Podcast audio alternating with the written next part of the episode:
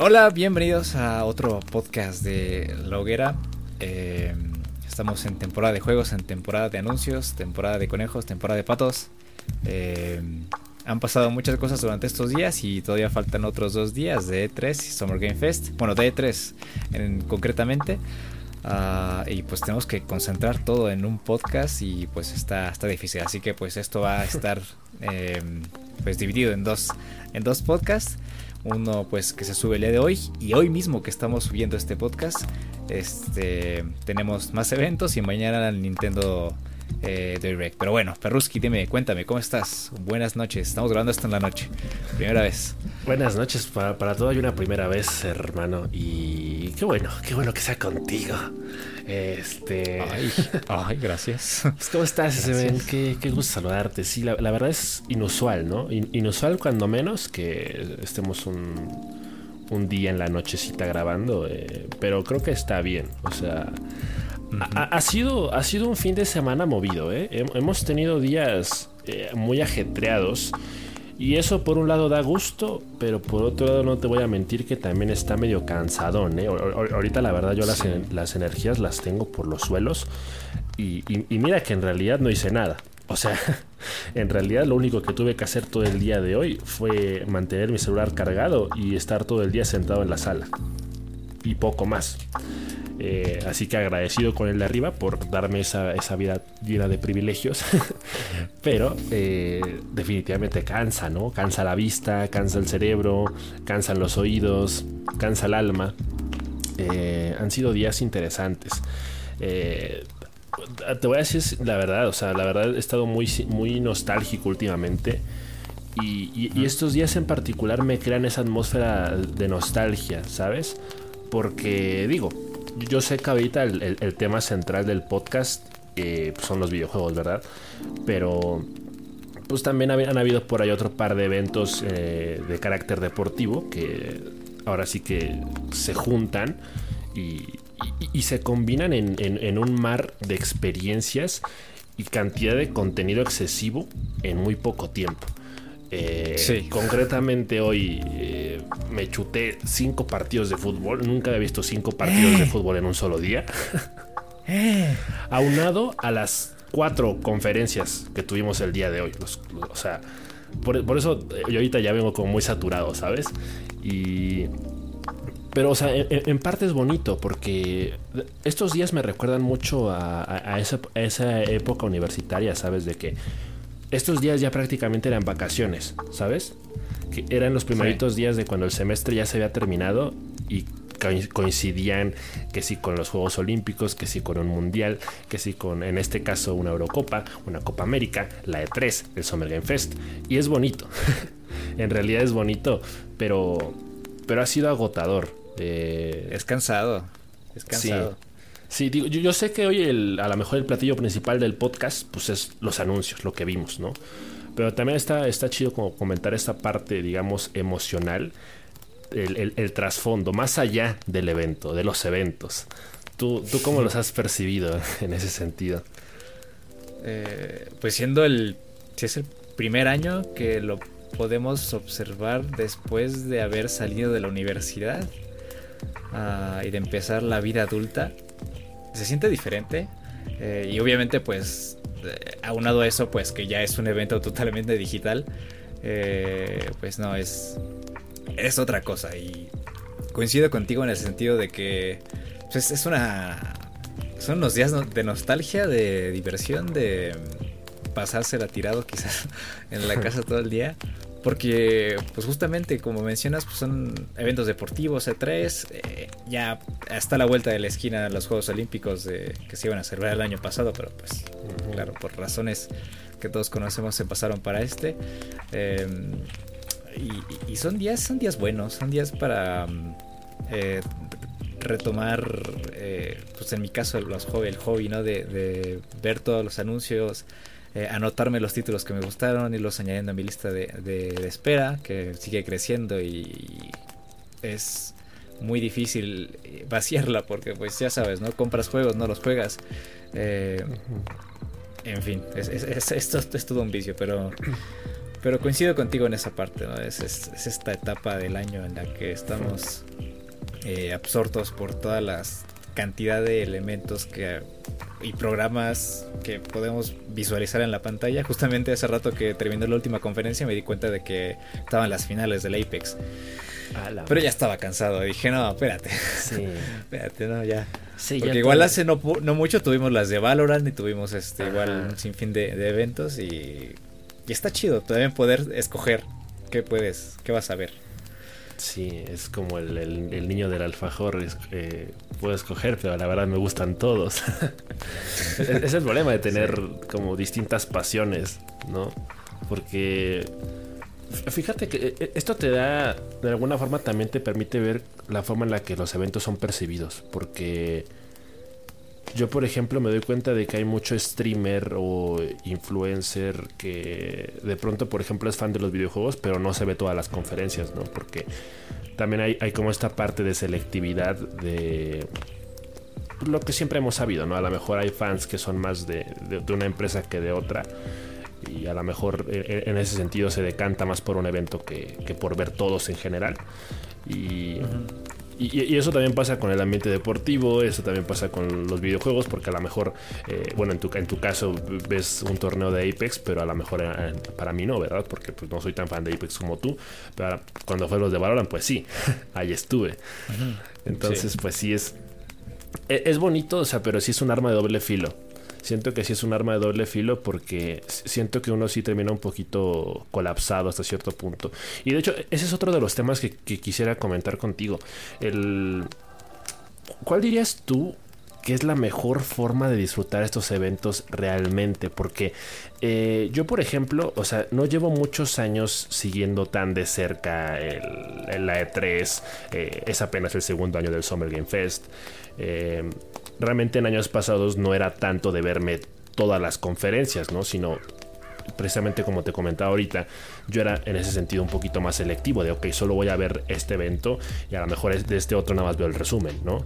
Eh, este año de alguna forma ha sido un poco diferente porque hasta cierto punto sí he sentido como esa responsabilidad de estar ahí, de ver, precisamente para luego poder hablarlo aquí en la hoguera. Incluso aunque no te voy a mentir que sí me han fallado un, par de eventos, ya sea porque estaba muy cansado o porque se me cruzaban con otros. Por ejemplo, el, viernes sí estuve muy, muy picado con la inauguración de la Euro y, ayer hubo un partido, no sé si, te enteraste, esto es un tema completamente aparte, eh, hubo un partido entre Finlandia y Dinamarca en el que pasó una, tragedia, ¿no? Eh, que un, jugador de Dinamarca pues se desvaneció, Christian Eriksen, y pues fue, fue un show bastante traumático que la verdad no me dejó con ganas, no me dejó con el estado anímico suficiente o necesario para ver el resto de los eventos eh, de videojuegos que hubieron ese día. Entonces, eh, también lo veo un poco por la parte que tú mencionas, ¿no? De que tú ves estos eventos y tu lista de juegos de espera se colapsa, ¿no?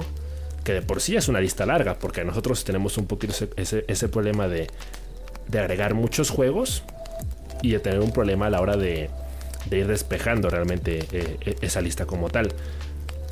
Entonces, eh, inevitablemente siempre hay un tema como de saturación de, anuncios y de cosas que sí llaman la atención por un lado, pero que por otro lado también es como de, ¿cuál es el fin de todo esto, no? O sea, yo, me anoto este juego en mi lista de espera, pero hay juegos que anuncian para el próximo año, algunos hasta para 2023. Y a veces ni siquiera nos acordamos de esos juegos, ¿no? Y van a seguir viniendo conferencias, van a seguir viniendo eventos, van a seguir habiendo anuncios. Y entonces esa lista nunca se acaba. Eh, yo, yo, por ejemplo, este, te, comentaba hace ratito que me explicaras qué pasaba, por ejemplo, con el 12, Minutes, ¿se llama? ¿O 12 Hours? Sí. Porque yo recordaba que era un juego del que precisamente tú, tú me habías comentado y que ahorita viendo anuncios del juego, pues la verdad sí, sí lo vi y dije, güey, está muy chido. Entonces, eh, pero, pero lo mismo, ¿no? ¿Cuánto tiempo tiene que hablaste del juego? los meses que han pasado desde entonces, apenas hay un anuncio y el juego todavía no sale.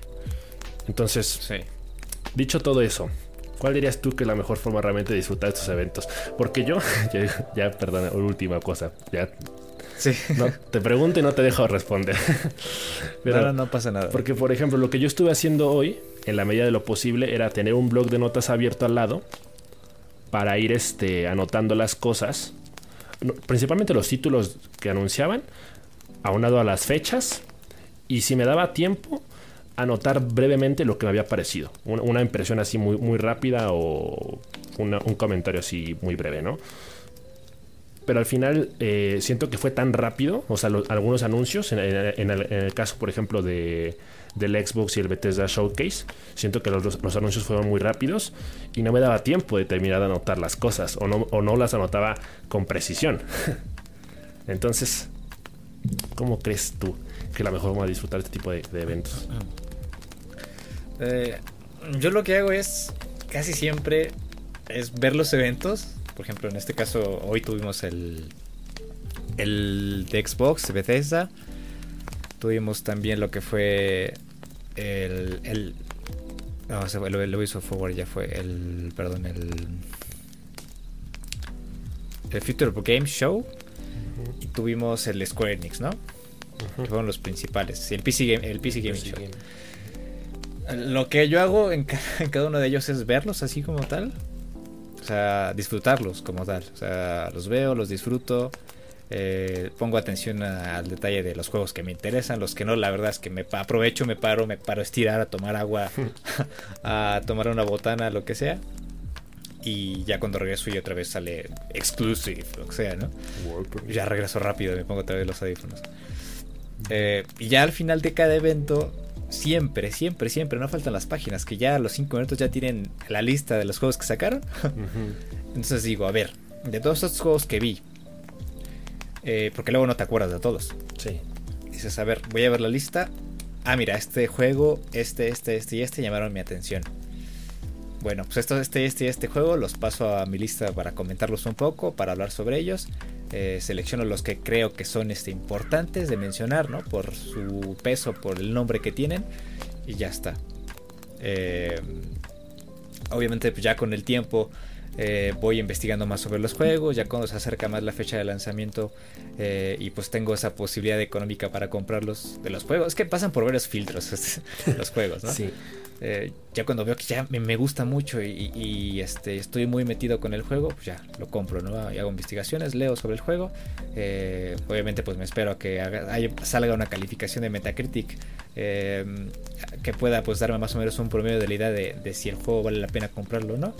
Que si desde antes me llama la atención visualmente y, las mecánicas me parecen buenas, lo compro igual, aunque tenga un 6, un 7, eh, y ya está. ¿no? Ese es básicamente el proceso de, o menos a mi manera de ver la E3, porque incluso siento que hay eventos que quizás pude haber saltado eh, y dejado a un lado, pero siento que pude haberme perdido algunas joyitas que me encontré, por ejemplo, este año. Entonces, yo creo que la mejor forma de ver el E3 es eh, a tu gusto, de manera forma cómoda, sin presiones, y después ir haciendo todo el papeleo. toda la, la, la, quiniela e ir descartando y anotando. Sí. Sí, pues es que realmente uno no sabe lo que va a ver, ¿no? Y, ese, es el, ese, es el, tema, porque son eventos que te crean gran expectación. O sea, no es por ejemplo como cuando hacen State of Play que ya te dicen de qué va a tratar, ¿no?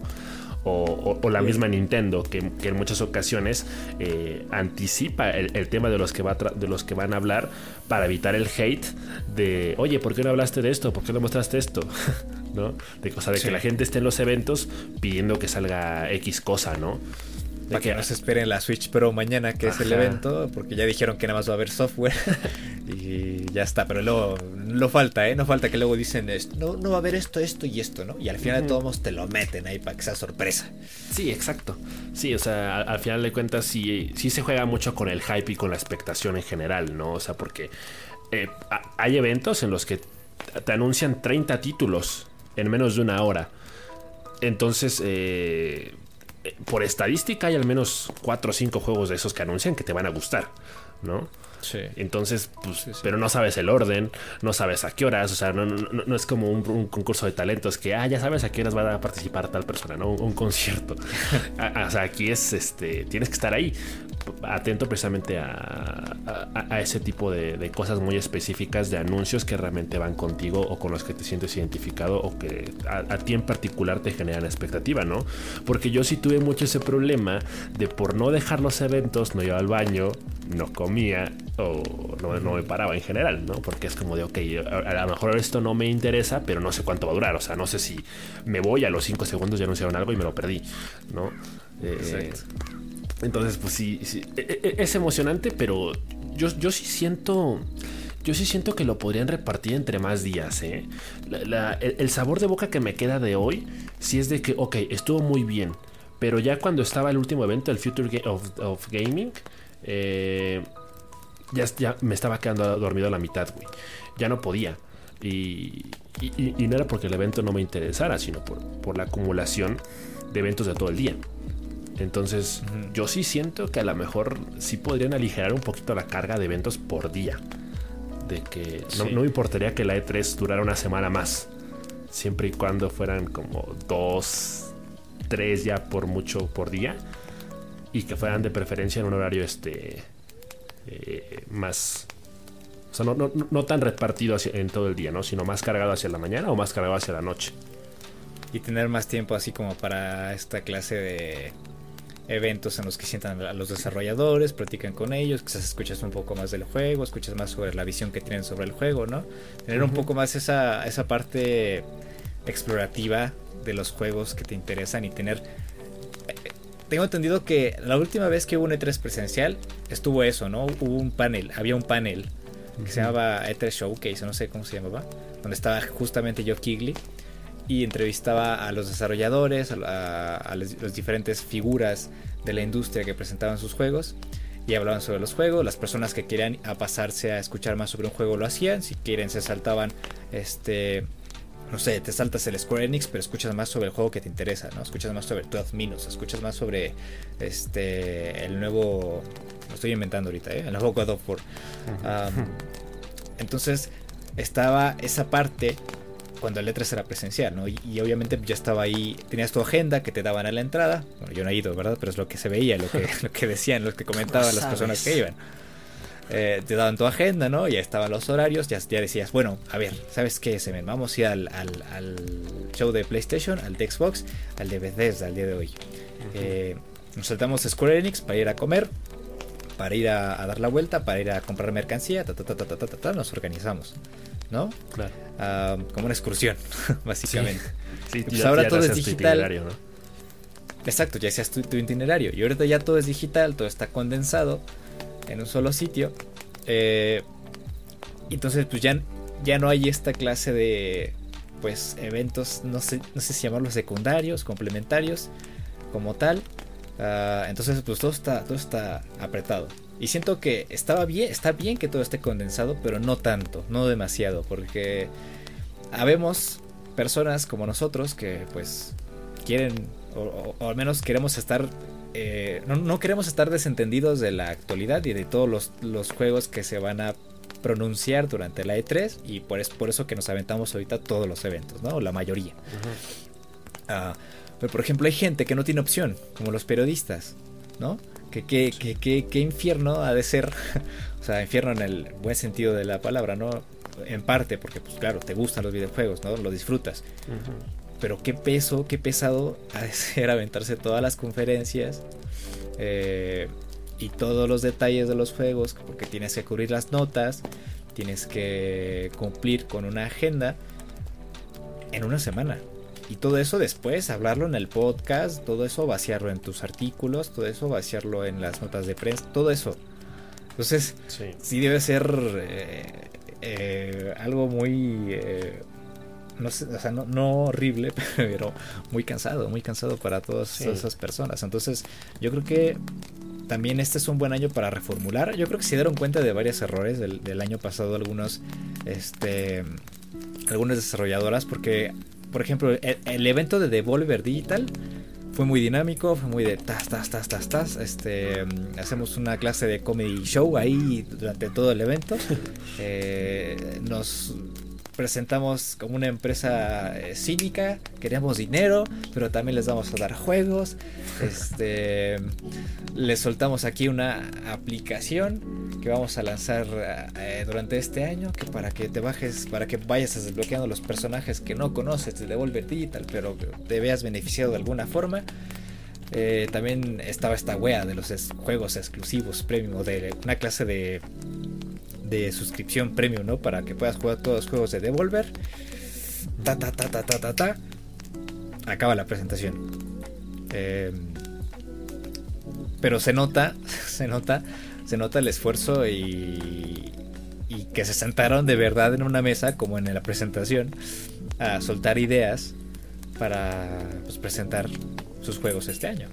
Y eso también se notó en, en otra en otros eventos. Se notó la, la, diferencia porque el año pasado sí se sintió muy sintético el tema de las presentaciones eh, pues en línea, no presenciales. Em, y yo creo que sí hay, una, hay un pequeño avance ahí, hay un, hay un cambio ahí.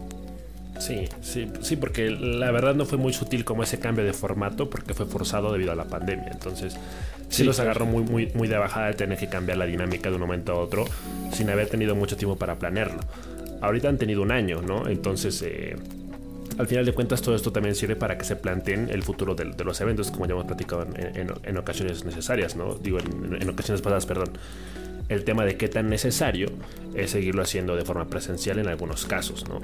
Eh, pero sí, o sea, como, tú comentas, creo que eh, sí, se trata de que las empresas se adapten como a este nuevo formato y que lo sepan hacer bien.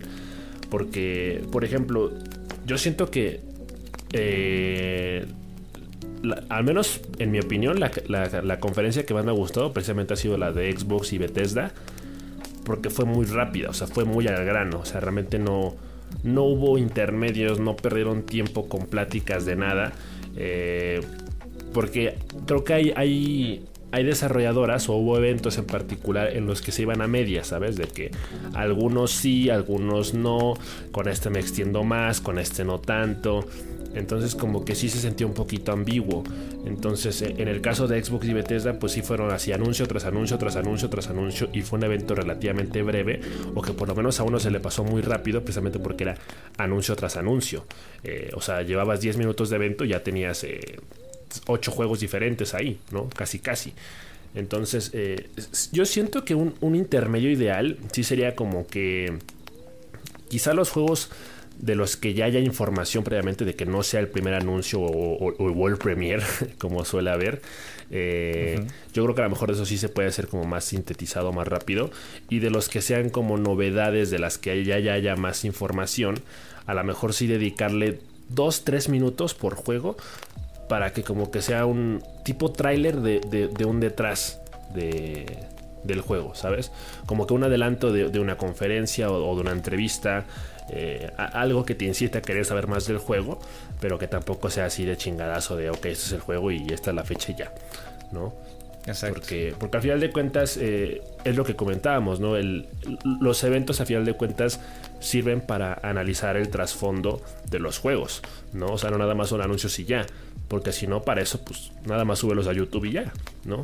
Sube, sube el, el trailer en separado y ya. O sea, sí, nos los tienen que vender. Claro, sí, la, la magia del evento es precisamente ir, más allá del tráiler, ir, más allá de un simple anuncio, sino eh, saber en qué te inspiraste o, e, e, en qué fase de desarrollo van o etcétera, etcétera, ¿no? Sí. Sí, tienen que. Tienen que empaparse de. Bueno, no empaparse, pero tienen que dar quizás un pequeño vestigio de las características del juego eh, datos, te digo, para que nos vendan el juego, que nos tienen que vender la experiencia, nos tienen que, nos tienen que vender el juego, porque eso es lo que damos o no, pues sigue, siguen siendo negocio todo esto. Entonces, de alguna u otra forma tienen que venderlo, dar información, atraer. Em, pero bueno, ese es eh, creo que a grandes rasgos, ¿no? Cómo percibimos en general, ¿no? Las conferencias. Sí. pero si quieres, ahora sí nos vamos en orden. Eh, comenzamos con el Ubisoft Forward, que fue este 12 de junio. eh, a, las 2 de la tarde aquí en México. Em, impresiones generales del evento, ¿qué te pareció? Y después nos pasamos a los juegos, ¿no? Para irnos, este, pues no explayando mucho, pero sí mencionando los juegos que llaman nuestra atención, eh, etcétera, etcétera. Ok, pues me parece adecuadijillo. Pues mira, yo en realidad el, el Ubisoft Forward no lo vi completo. Yo lo vi por partes y en realidad lo, que vi más fue ya el, resumen como tal. Y yo particularmente pues no puedo decir que hubo muchas cosas que me, causaron mucha ilusión más allá, me, pareció muy curioso lo del Just Dance, lo del nuevo Just Dance, porque pues es como también una franquicia bastante consolidada. Y también me, llamó la atención eh, del juego este, que ya habían anunciado desde antes, ¿no? Pero dieron un poquito más de detalles del, este crossover raro entre Mario Bros. y, y ¿cómo se llama? El Rabbits, no sé qué. Eh, entonces, pues creo que en ese sentido sí dejó un poquito que desear, porque siento que no hubo algo como demasiado... Eh, impactante. Eh, también el, juego de Avatar por ahí me pareció un poco raro porque no sé quién realmente quiera un juego ahorita de Avatar. Pero bueno, va a haber un juego de Avatar. Y, no sé, o sea, siento que en ese sentido, eh, digo, tú, tú, tendrás eh, mejor opinión para juzgar el evento en sí, pero refiriéndome, refiriéndome únicamente a los juegos que anunciaron, sí siento que dejó mucho que desear Ubisoft porque en realidad no hubo muchas novedades. Se comentó también cosas que ya se sabían desde antes, como el Assassin's Creed Valhalla. Eh, y en realidad no, no siento que haya algo que haya destacado demasiado. Incluso, incluso como que metieron sus películas, ¿no? Que estaban desarrollando. Ah, metieron una o dos películas, ¿no? que andaban trabajando y es como, ok, está bien, ¿no? Eh, Véndeme tus películas, pero también dame algo con que compensar esa, esa parte, ¿no? yo honestamente siento que el evento estuvo ok. tomando en cuenta que es Ubisoft, ¿no? Eh, no le vamos a pedir peras al olmo, como siempre estamos este, comentando. Eh, yo me noté algunos juegos, eh, en, concreto cuatro, ¿no? Que, que, siento que son los juegos, em, ¿cómo decirlo? Pues, los, los, juegos importantes de este, de este juego, además de, de ese que mencionaron sobre infectados, creo que era el, Tom, el Tom Clancy Rainbow Six. Este, sí, ¿no? De infectados se llama, no me acuerdo cómo se llamaba, que le habían cambiado el nombre, se llamaba Quarantine o algo, pero por lo de la pandemia lo cambiaron. Además de ese, eh, me anoté el Rocksmith, que es este juego que es como un guitar. Es como si. ¿Te acuerdas de ese capítulo de South Park? Donde eh, los niños juegan Guitar Hero y llega su papá y dice, eh, es más chido, ¿no? Es, ¿Por qué no tocan mejor un instrumento de verdad, ¿no? Y empieza a tocar su, guitarra. Sí. Eh, y le empiezan a tirar mierda, ¿no? Porque quieren ver a, Kenny este, romper el récord. entonces este juego condensa ambas cosas, ambos mundos, ¿no? Es como el sueño húmedo de ellos dos. Porque tiene esas visuales de, de, Guitar Hero, te recompensa porque también toques la guitarra, pero aprendes a tocar la guitarra realmente. Entonces, eh, tiene estas partituras que son muy visuales, muy, imagínense un Guitar Hero, pero para aprender música de verdad, para tocar la guitarra de verdad. Eh, eso es el Rocksmith. Y la verdad me parece una idea buena, muy buena porque te hace mejorar porque estás motivado por la puntuación que puedas conseguir ahí. Es como ese karaoke que sacaron hace unos años, donde cantabas, entre más cantabas, entre mejor cantabas, que detectaba tus, tus tonos y mm, este, tus altos y tus bajos. El karaoke party te daba mayor calificación. Es justamente lo mismo, pero para aprender a tocar una guitarra me parece una buena idea. Eh, otro que anoté fue el Mario Plus Rabbits, es, eh, Sparks of Hope, que es este, no sé si llamarla secuela del otro Mario Plus Rabbits. Eh, en el que pues nos, empiezan a meter este, estos híbridos entre los rabbits y los lumas que son como eh, pues extensiones de las habilidades de, Mario y los conejos en estas batallas épicas que tienen contra esta clase de no sé no sé cómo llamarlo no monstruos y pues creo que ese es uno de las esta es uno de esos juegos importantes eh, pues no tan importantes porque pues, no eh, todo recae en Ubisoft porque es una eh, ¿cómo decirlo? Pues es una colaboración con Nintendo, ¿no? Básicamente. Eh, si no estuviera Mario ahí, no sé si levantaría tanto el juego. después Far Cry 6, que es, es, uno de los juegos más esperados de Ubisoft.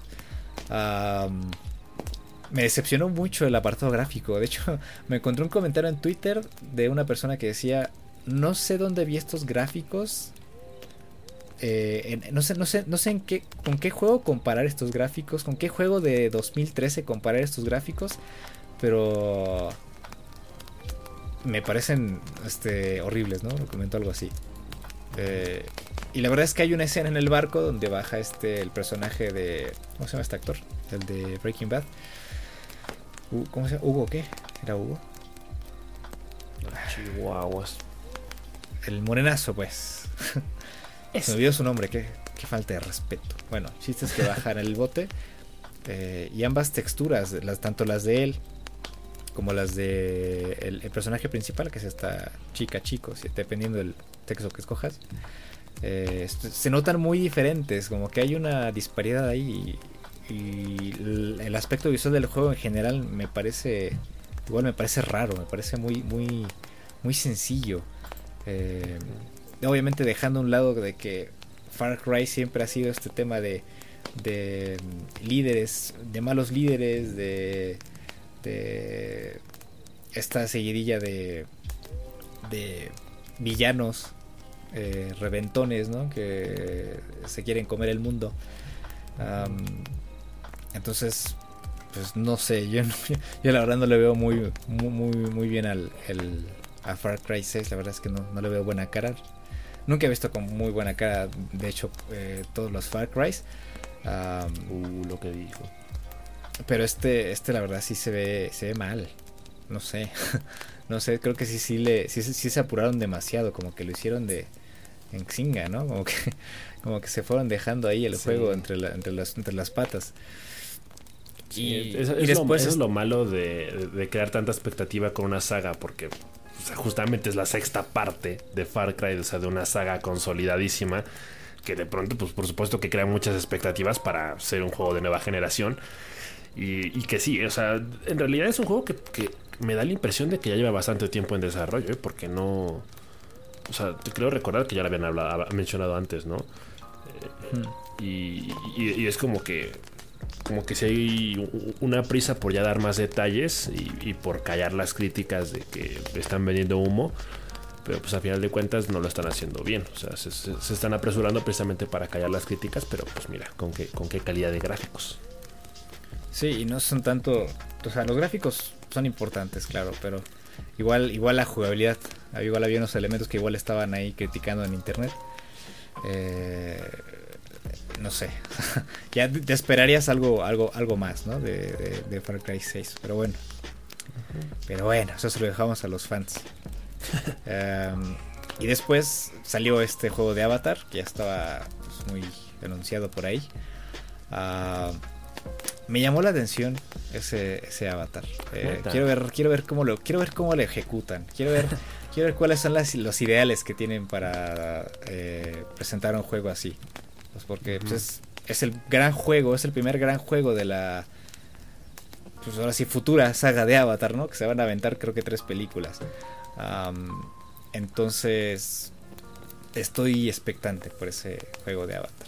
Em, y bueno, pues en general, esas son las cosas que.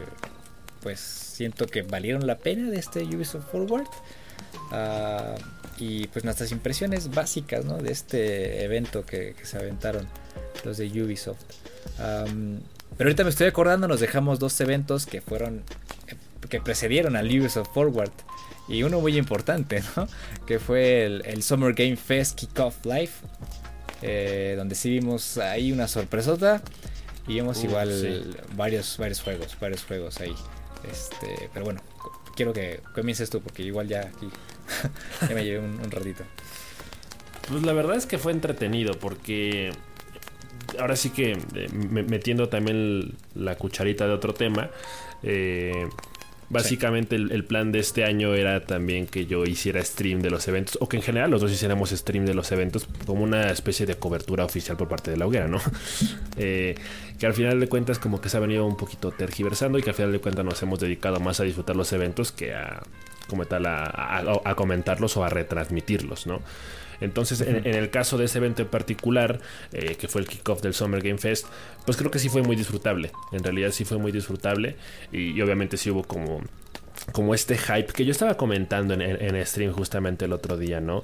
Parece que, digo, a lo mejor ya me estoy adelantando un poco, ¿no? Pero al final de cuentas el, el, evento cerró con un broche de oro, con el evento que muchas personas estaban esperando y que fue como la gran apuesta de Nani, de pedo sacan esto, pero a la mera hora sí que fue el Elden Ring, ¿no? Y, que a mí particularmente eh, me, crea conflicto por, este, por esta parte de, de yo no soy tan fan. o sea, yo, yo no soy, yo no soy parte de, de, ese hypeo masivo que sí ha habido en Twitter o que sí hubo en, en el mismo chat del directo. Eh, porque claramente eh, eh, era como eh, la cosa más esperada, pero que a final de cuentas pues yo no soy, o sea, yo no he jugado los Dark Souls o, juegos en general de, la misma desarrolladora. Entonces, pues sí, sí fue como el, evento o, el anuncio máximo, ¿no? De allá en fuera, no, me acuerdo mucho, honestamente, ahorita mismo de, de, las cosas que anunciaban en general. Pero creo que fue un evento ameno porque a final de cuentas eh, sí como... Creo que fue una buena introducción, ¿no? Por ahí me acuerdo del, de este pequeño adelanto de la orquesta de Sonic que, va a haber eventualmente en julio. Eh, que, fue como un bonito detalle. Eh, fue la primera vez que vimos el anuncio este de Jurassic World que se ha terminado replicando como mil veces. uno, de los juegos que a lo largo de esos últimos días me ha llamado muchísimo la atención es el Sable. El Sebo es, probablemente el juego yo creo que fácilmente entra en mi top 3 de los juegos que más me han gustado de todas las conferencias hasta el momento. Eh, también lo, mencionaron un poquito ahí. Y, en realidad eh, sí, sí, me hypea bastante el Sable porque me parece que, que sí tiene como una onda medio indie pero también más que nada por el, tema del trabajo visual del juego, porque sí tiene como un, eh, un ambiente muy bonito que me recuerda un poco a Journey incluso, pero siento que con otro tipo de animación es como si fuera ahí una mezcla rara. Pero bien, en realidad bien, o sea, creo, que fue un, inicio decente y, que al final de cuentas eh, la, suma de todos estos anuncios al final de cuentas nos llevó precisamente a pensar que iba a ser el mejor eh, o que va a ser el mejor Summer Game Fest o el E3 de la vida. Es difícil, yo creo que, que llegar a esos, a esos, estándares altos de, del mejor. Quién sabe, tal vez, no lo sé. Yo creo que, creo que, creo que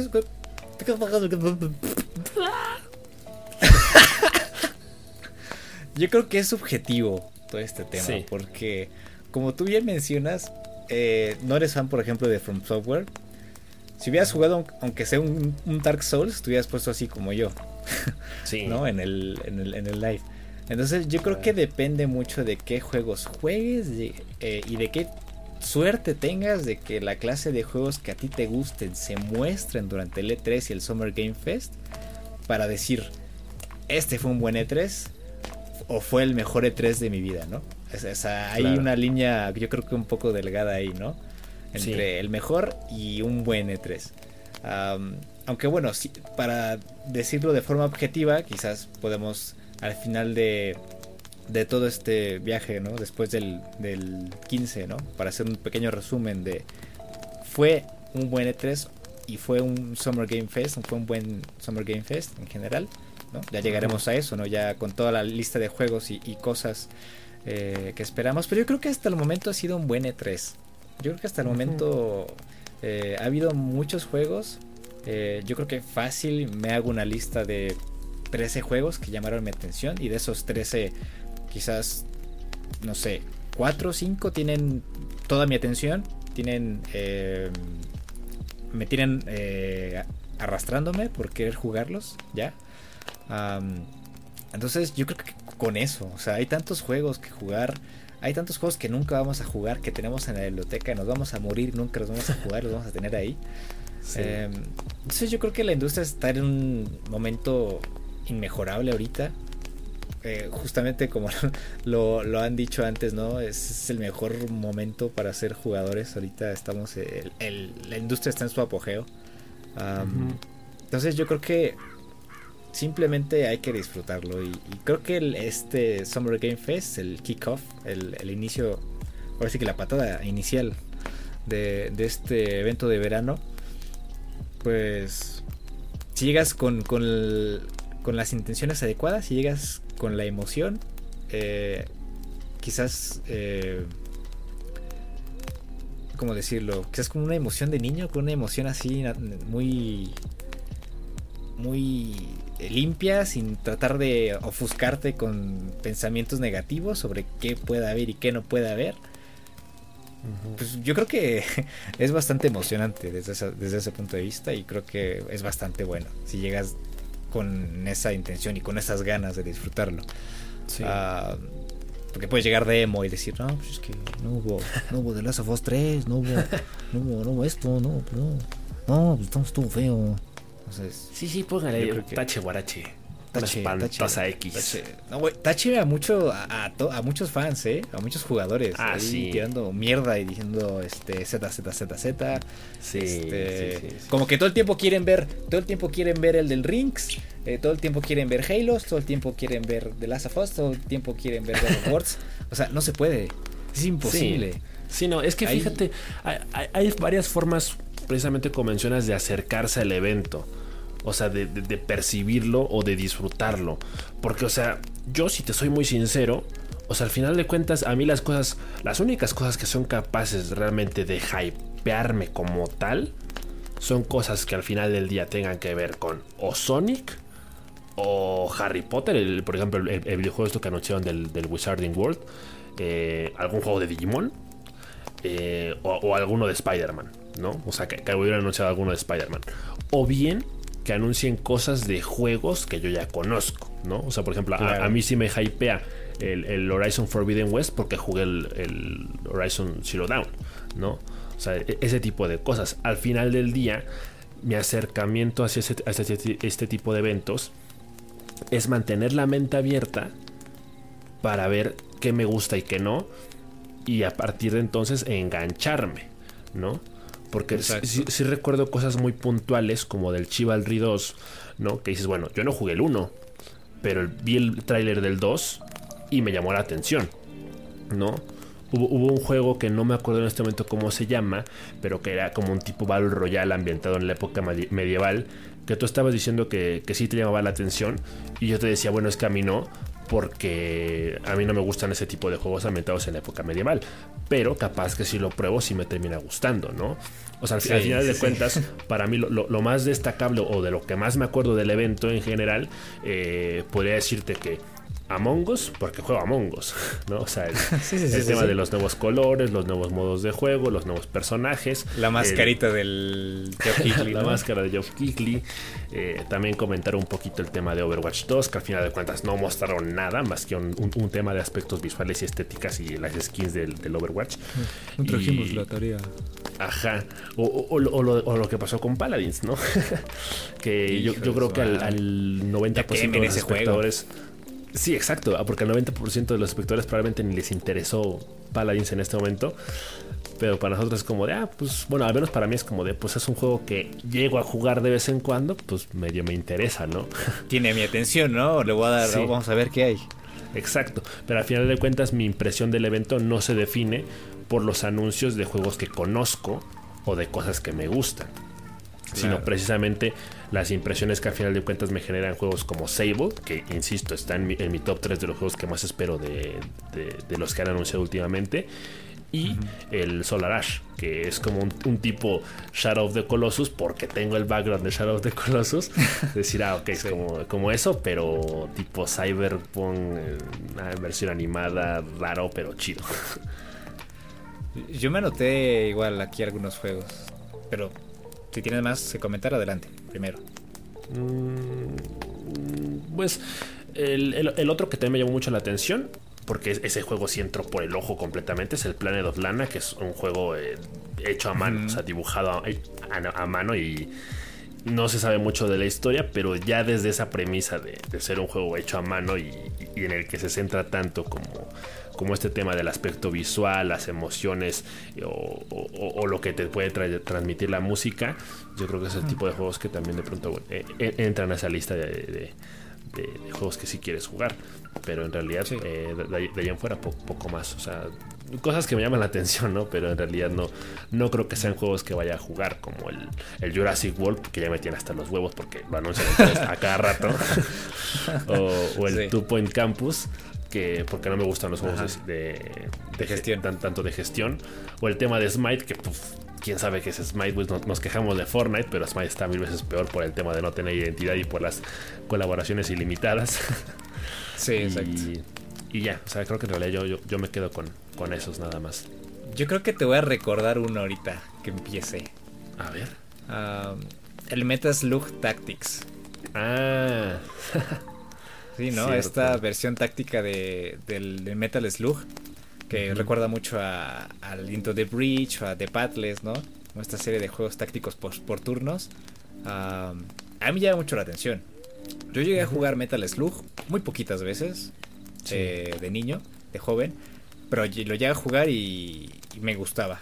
Me gustaba mucho y creo que también fue una de esas inspiraciones por las que me, empecé a meter por el tema del pixel art, porque me gusta mucho el, aspecto de Metal Slug.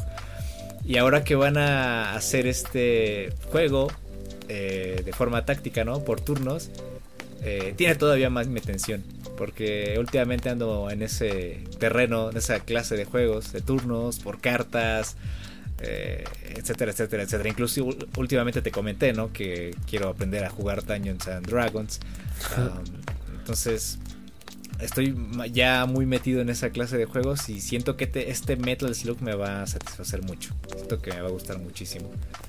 Sí, es probable. A, mí, fíjate, más que recordarme al Metal Slug como tal, porque también es un juego que jugué e, en mi infancia, me recordó más eh, al, Worms.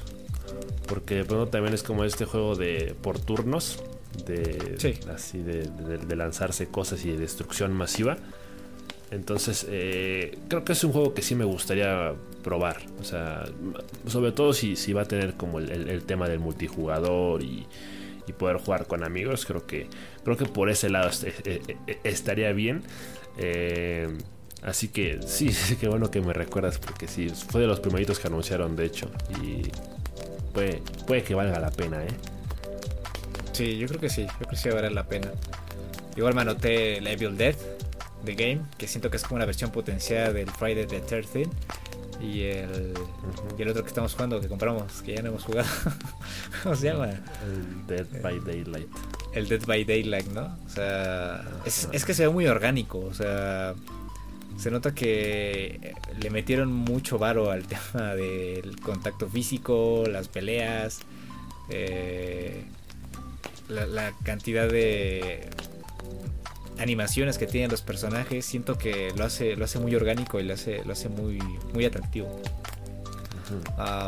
me anoté también el Solar Ash, ah, el Planet of Lana, como tú mencionas, eh, el Dead Stranding, la versión del director, que no lo hemos jugado, pero ya conocemos a Kojima, eh, está loquísimo el tipo, entonces yo creo que esta versión de Dead Stranding va a ser todavía más loca. Eh, vimos ahí un guiño de de Metal Gear Solid, ¿no? Sí. Eh, con la caja de las naranjas. Y ya, esta es básicamente la lista de juegos y cosas que siento que valieron mucho la pena en este evento del Summer Game Fest del Kick Off Live. Y después de este evento tuvimos el Tribeca, si te acuerdas. Es como esta serie de, de juegos eh, que ellos van como que recolectando, ¿no? Así como, juegos que merecen la atención y, los, van, los van recolectando. ¿A ti qué te pareció este Tribeca? Pues yo, creo que aquí, precisamente por el tema de, la recolección de juegos, yo siento que aquí sí hubo como un, tema más de selectividad precisamente hacia esos juegos que realmente van a valer la pena probar.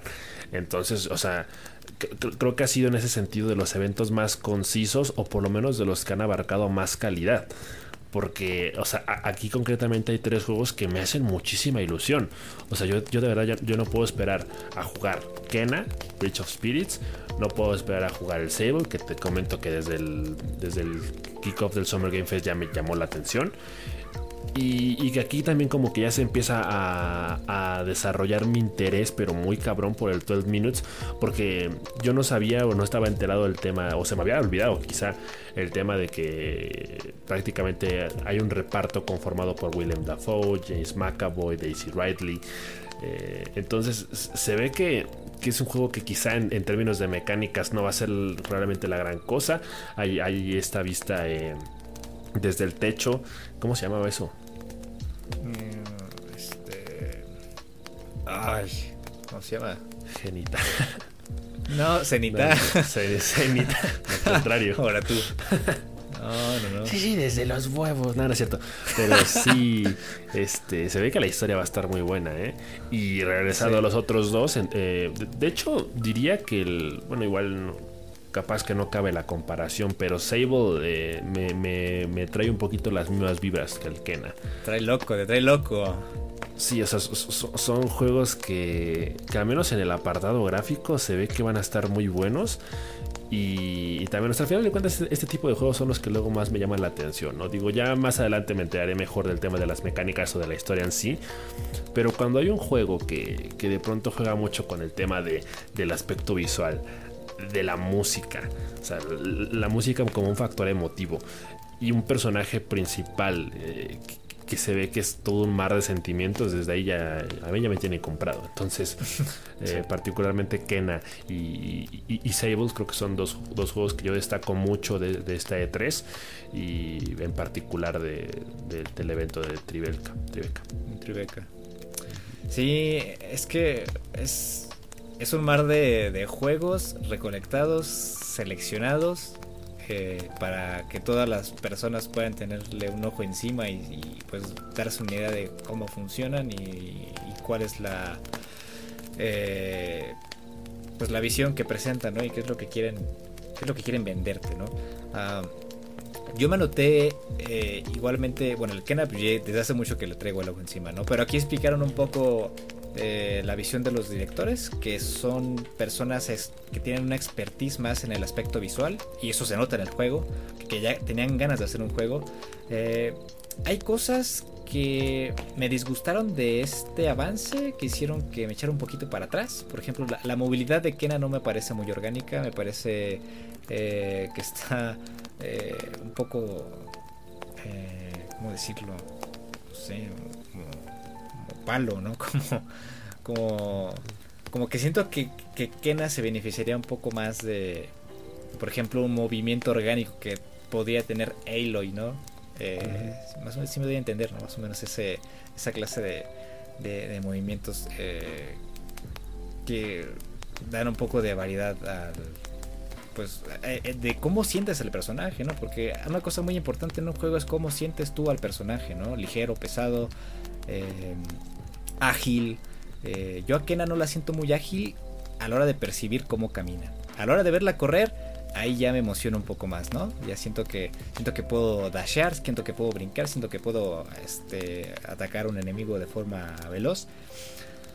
Pero hay, hay, cosas, hay elementos visuales que me echan un poquito para atrás del Kena. Eh, de cualquier forma, eh, hay muchas otras tantas que, que me atraen.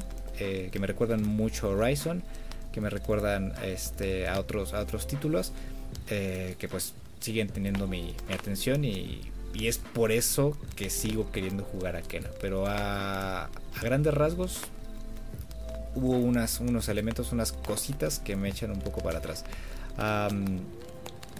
otro juego que me anoté por aquí es el Harold Hollywood que es como una especie de juego que tiene visuales de stop motion. No sé si lo viste, ¿no? Es como de esta persona que es ayudante de un científico, porque hubo una catástrofe en el planeta y no sé cómo terminaron en, abajo del mar en esta nave. Eh, los escenarios los hicieron a mano, eh, los personajes también, hicieron, hicieron escaneo digital.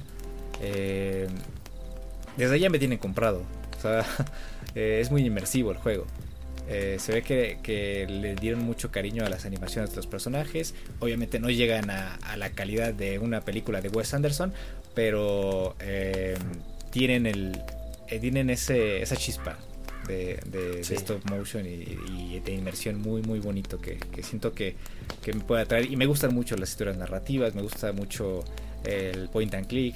Entonces yo siento que ese es uno de mis juegos o sea es uno, es uno de esos juegos que pues, dedicados me vendes dedicados para mí o sea están así como hechos para la medida no también anoté este Lost in Random que es como ¿cómo se llama el director de las películas del extraño mundo de Jack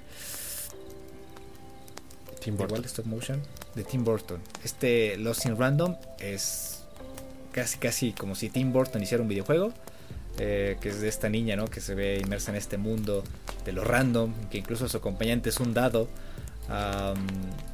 obviamente pues falta, faltan muchos detalles todo esto, pero visualmente la experiencia de aventura que, me, que vendieron con este juego me, me llamó mucho la atención. y finalmente uno que se llama The Big Con, que es como este juego que tiene como aspectos visuales de Dog y de, de, de, Hey Arnold, así como muy cartoon, de una niña que, que quiere ayudar a su madre y es carterista, roba dinero, hace, hace esta serie de, de pues tranzas, ¿no? Pero eh, por el fin de ayudar a su mamá. Eh, se, relaciona, se relaciona con varias personas. Eh, igual es mi clase de juego porque me gusta explorar, me gusta eh, conocer pues, las, intenciones de la, chica, ¿no? cuál es el trasfondo familiar que tiene, todo esto. Y siento que las interacciones y las mecánicas que nos presentaron en ese tráiler, siento que son muy atractivas. Y, a eso le sumas el aspecto visual que tiene muy, muy, muy, muy ochentero, muy, muy dog, te digo, como esta serie de dog me llama mucho, mucho la atención ese, Big Con se llama. Sí, sí, o sea, en, general sí, da como una impresión de que fue una un, evento con, con, juegos muy cargados de ese estilo, ¿no? mucho e, enfocándose en el estilo visual y eh, precisamente en, este tipo de cosas que destacan como el, stop motion o, la animación hecha a mano, ¿no? Entonces, eh, ese tipo de historias de, digamos, a juegos que se centran más en su narrativa que en, las mecánicas, son juegos que también terminan encabezando, sí, que terminan encabezando nuestras nuestras listas de, juegos favoritos. Entonces, buen evento, ¿eh? buen eventito. Ese buen ardo, ¿eh? El Tribeca, Palomita. Palomita Tribeca. Sí, sí. Y ahora sí, ahora sí siguió el Ubisoft Forward. y luego fue este Devolver Direct, que fue una, este, fue un masturba tu cabeza y eyacula tus ideas, básicamente en evento. ¿A ti qué te pareció este Devolver Direct? El Devolver, a ver, para empezar, déjame acuerdo cuál fue, porque. Sí, fue como en formato de video, que fue así como de. Eh, ah, ya, ya. Ah, pues. Estamos comiendo burritos, tacos. Sí, este fue de mis favoritos porque al final de cuentas sí es como. El, muy, muy marcado el tema de los juegos indies, ¿no? O sea, creo que aquí es donde más destacan los, los, los juegos indies al final del día. y, y, en realidad, o sea, creo que todos los juegos indie siempre transmiten como esta sensación de ser juego retro. En particular, mi favorito fue el, Demon, Demon Turtle, se llama. Que es, de verdad se parece un, juego muy, muy, muy retro. O sea, realmente es un juego que parece que se sacó así del, del, del baúl de juegos abandonados que nadie nunca supo que existían. Entonces, en, particular, creo que ese es el, juego con el que más me quedo. Pero eh, siento que hay muy buenos juegos precisamente en, cuanto a cuestión de, de, aspecto visual. Eh, por ejemplo, el, el, No, no Popo Fun, que es un juego muy raro. Eh, pero se ve, se ve interesante, al menos en, visualmente se, ve que puede ser un juego chistoso o entretenido. Y obviamente, pues como tú mencionabas hace rato, el, humor negro fue como el platillo principal del evento o, el tema central, lo que desencadenó todo lo demás. Entonces fue un evento disfrutable, o sea, eh, digo, aquí tampoco es como que se vayan a ver los, los, los juegos AAA, aquí no, no, salen los juegos eh, vende consolas, pero sí los que terminan digamos, complementando ese catálogo de forma muy, muy precisa y muy coqueta y audaz. Coqueta y audaz, qué buenos tenis. Pues yo, yo me anoté dos juegos aquí nada más. O sea, el evento, lo que quieras, estuvo muy llamativo, fue. Este, estuvo, muy loco, ¿no? Estoy muy loco, estoy pixel loco. Muy random. Muy random. Pero aquí nada más me anoté dos juegos. Pero estos dos juegos tienen mi atención total. Que es el Trek to Yomi, que es como de este samurai. En en un plano como 2D, ¿no? Jugando con sombras, eh, que es como una serie de, batallas y, no sé, me llamó mi atención, o sea, tiene toda mi atención ese Trek to Yomi, ¿no? Con este aspecto así de las películas este, de samuráis. Eh, y otro fue el Inscription, este, este se ve bien bueno, que es como, como, bueno, la, la primicia es como que estás encerrado en un cuarto. Es como una clase de, si no acabas este juego, no sales, ¿no? Es como un Jumanji, güey y es un juego basado en cartas, este, estrategia y te estás peleando con el demonio. y es como, este, tiene como tintes de terror.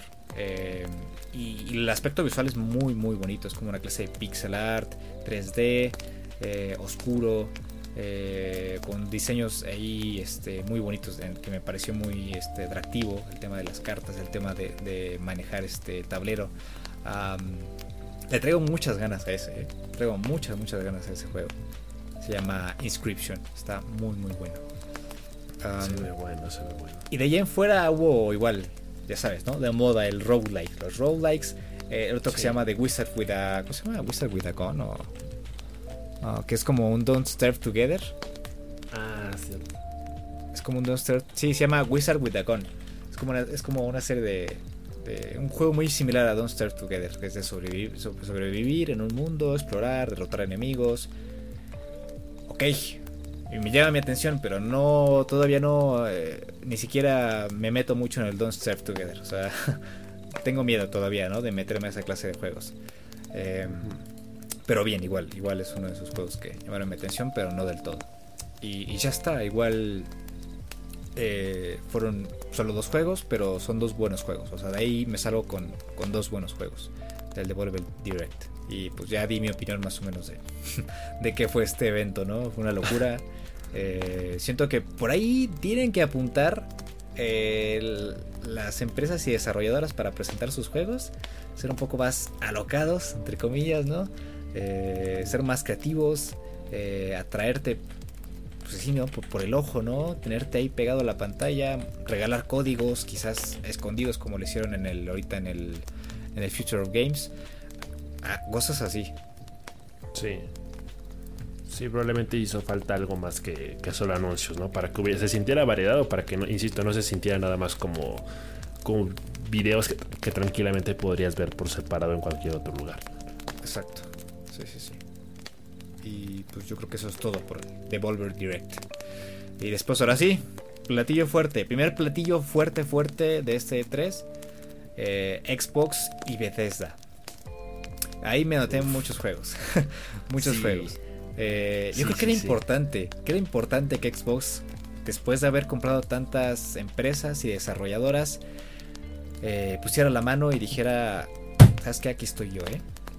Aquí estoy yo, le voy a plantar cara a PlayStation porque ya van varios años que no hay juegos, no hay exclusivas, no hay eh, cosas de peso más allá del Game Pass y más allá de sus servicios que son excelentes. Que si yo tuviera dinero me compraba un Xbox solamente para tener el Game Pass y jugar cientos de indies. Pero efectivamente. faltaba más, ¿no? O sea, faltaban más cosas, faltaba más, eh, más juegos eh, exclusivas. Y creo que vimos varias cosas en este Xbox y Bethesda que claro, ya son, ya son uno mismo. Wow. Em, que pues sí, me, dejaron feliz. O sea, me dejaron contento después de ver este, este evento, ¿no? Y siendo yo, este, pues, una persona más de PlayStation, me dejaron con, con, con antojo. ¿A ti qué te pareció? No, sí, la, o sea, la, verdad es que sí, o sea, eh, yo, creo que uno de momento sí como que lo hacen dudar, ¿no? De, de sus convicciones. Te hacen decir, oye, yo sí soy de Sony, ¿verdad? Porque yo, siento que eh, este evento, pues sí, o sea, me, me, me vende la Xbox, pero mejor que nunca, o sea, mejor que como me la había vendido jamás. O sea, yo en estos momentos traigo más ganas de, de una Xbox que hasta de una propia PlayStation 5, ¿eh? de, una, de, una, Xbox Series X. Eh, que digo, a lo mejor me estoy mamando, pero al final de cuentas, pues como dices, este era el momento para es que... el calor, es el calor ahorita. Yo creo que sí fue el calor del evento, pero al final de cuentas creo que sí hay cuatro o cinco juegos que yo sí digo, güey, los quiero y los quiero jugar en Xbox. ¿no? Sí, ¿no? Entonces, eh, creo que sí fue un evento muy vende consolas. A mí me funcionó en particular. Y creo que da gusto que al final de cuentas, después de tantos años de tantas críticas, finalmente Xbox haya podido levantar, se quitó la, se limpió el, el, polvito de las rodillas, se hizo como que se rascó y finalmente eh, pudo presentar algo eh, que realmente impacta o, que realmente llama la atención y que justifica de una vez por todas la compra de Bethesda y que realmente eh, hace que, que ilusione para, para, futuros años. Entonces yo, yo, creo que en realidad em, empezó bastante bien. O sea, eh, yo no sé qué carajos es Starfield. Me recuerda bastante al, No Man's Sky. Pero es un juego que ya me llamó muchísimo la atención porque se ve que va a ser de estos proyectos chonchos de Xbox. ¿no? Sí. Eh, el Stalker 2 es, un juego que también le tengo muchísimas ganas porque me pareció muy interesante eh, la, ambientación eh, en, Chernobyl. El, el, tema en particular es algo que me llama bastante la atención desde que vi la serie. De, de, Chernobyl sí. de HBO me llama mucho la uh -huh. atención y aquí en particular eh, con, con, el tema de, de, de, estar como visitando constantemente eh, esta zona radioactiva y ver los efectos que ha tenido y la convivencia con el, con el grupo de, que fue lo que se, se, pudo alcanzar a apreciar eh, parece que va a estar muy bien contado el juego se ve bastante entretenido eh, otro juego al que le tengo muchísimas ganas y del que de hecho más tarde tuvimos un, gameplay más extenso fue el Back, Back for Blood. Porque igual me recuerda un poquito al Dead by, al Dead by Daylight. Eh, tiene, claro que este tiene la premisa de humanos contra zombies. Eh, es un juego eh, este, multijugador, cooperativo. Y sí. también va a tener un, un, un modo de, de, de, zombies contra, contra humanos, de que tú vas a poder controlar al zombie, vas a poder ser humano. Eh, que creo que va a ser muy, muy interesante, porque es como el sucesor de Left 4 Dead. Eh, entonces creo que, creo que se ve interesante en, en realidad, o sea, se, ve, se, ve, entretenido. Creo que sí es un juego que llama mucho la mi atención y al que sí, sí le, le, traigo bastantes ganas. Pero antes de continuar, tú cuéntame, ¿qué más, qué más viste? Híjole, pues mira, yo me noté cuatro must, ¿no? O sea, cuatro cosas que quiero. Sí. Uh, y creo que uno no has mencionado, no lo has mencionado y creo que es igual uno de tus favoritos, uh -huh. que es el Somerville. Sí. ¿No? Sí, que sí, es como esta es que me, me gustan me gusta ahorita ahorita detesto los juegos postapocalípticos que están centrados en los monstruos, ¿no? ¿No? Y yo creo que eh, se nota que por eso me gusta The Last of Us, ¿no? Que está centrado en, en, totalmente en las personas, ¿no? Y sus relaciones y todo esto. O Somerville va más o menos por ahí, ¿no? O sea, está centrado en, en, en la familia, en esta pareja y su niño. Eh, tiene sus reminiscencias a This World of Mine. Eh, se nota que le están metiendo caña al aspecto narrativo, se nota que, que es como parte central. Y, y, a mí a mí me a mí a mí me compras con eso, o sea, no no, no hace falta decir más, o sea, a falta de detalles, a falta de que muestren más gameplay, eh, yo me quedo con este Somerville. Igual tenemos este Forza Horizon 5. Desde hace mucho quiero jugar un Forza Horizon. Uh. O sea, eh, desde el 4, ¿no? Que habían anunciado este tema de el aspecto de cambio climático, de día y noche, la lluvia, la nieve, uh todo esto para hacerlo más realista, más inmersivo. Eh, sí. Desde ahí tienen mi atención. Eh, y ahora con este Forza Horizon 5, ¿no? Que está centrado en los parajes de México.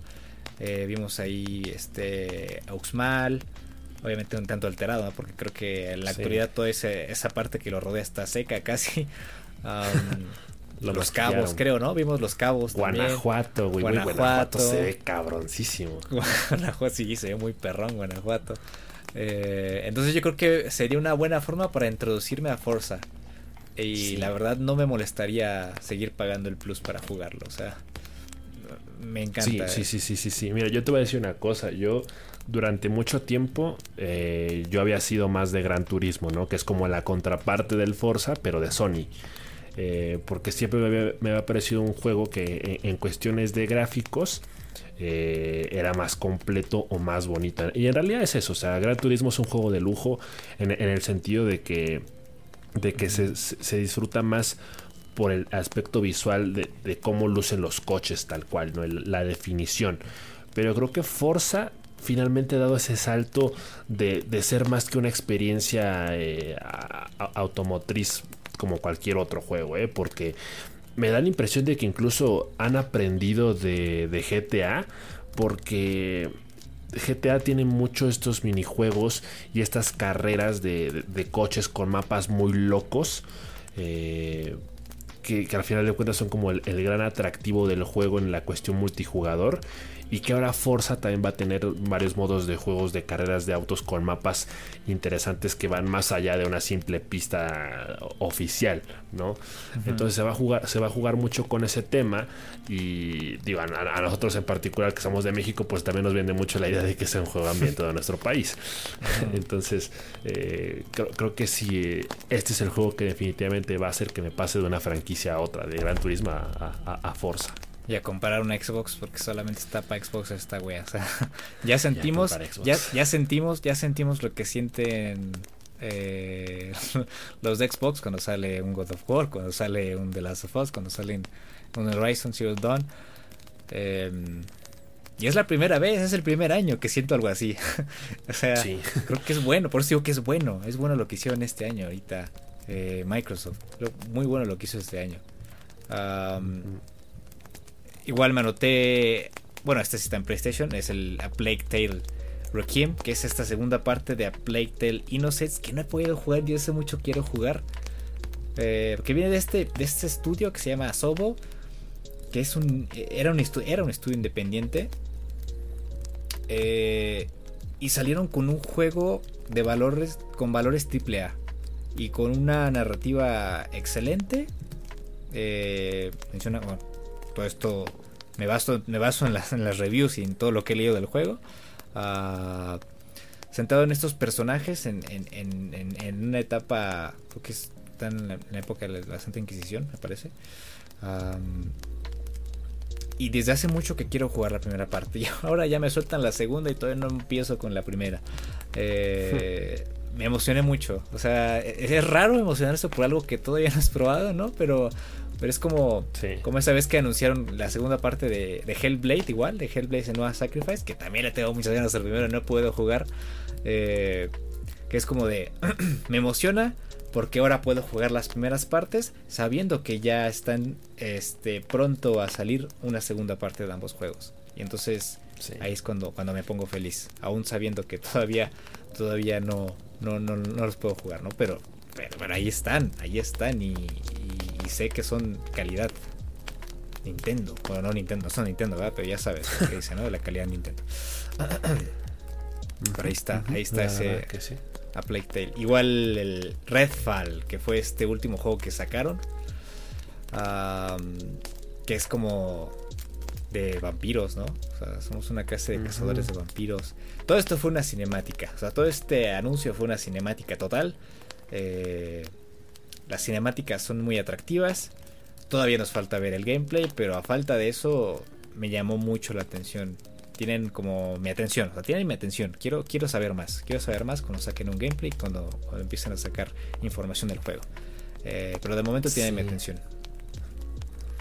Sí, o sea, la, verdad a mí se me hizo un poquito raro el anuncio de Redfall porque lo dejaban al final y precisamente lo, lo, me dio la impresión de que lo presentaban como el título secreto o el, que, de los que más podrían. Ajá.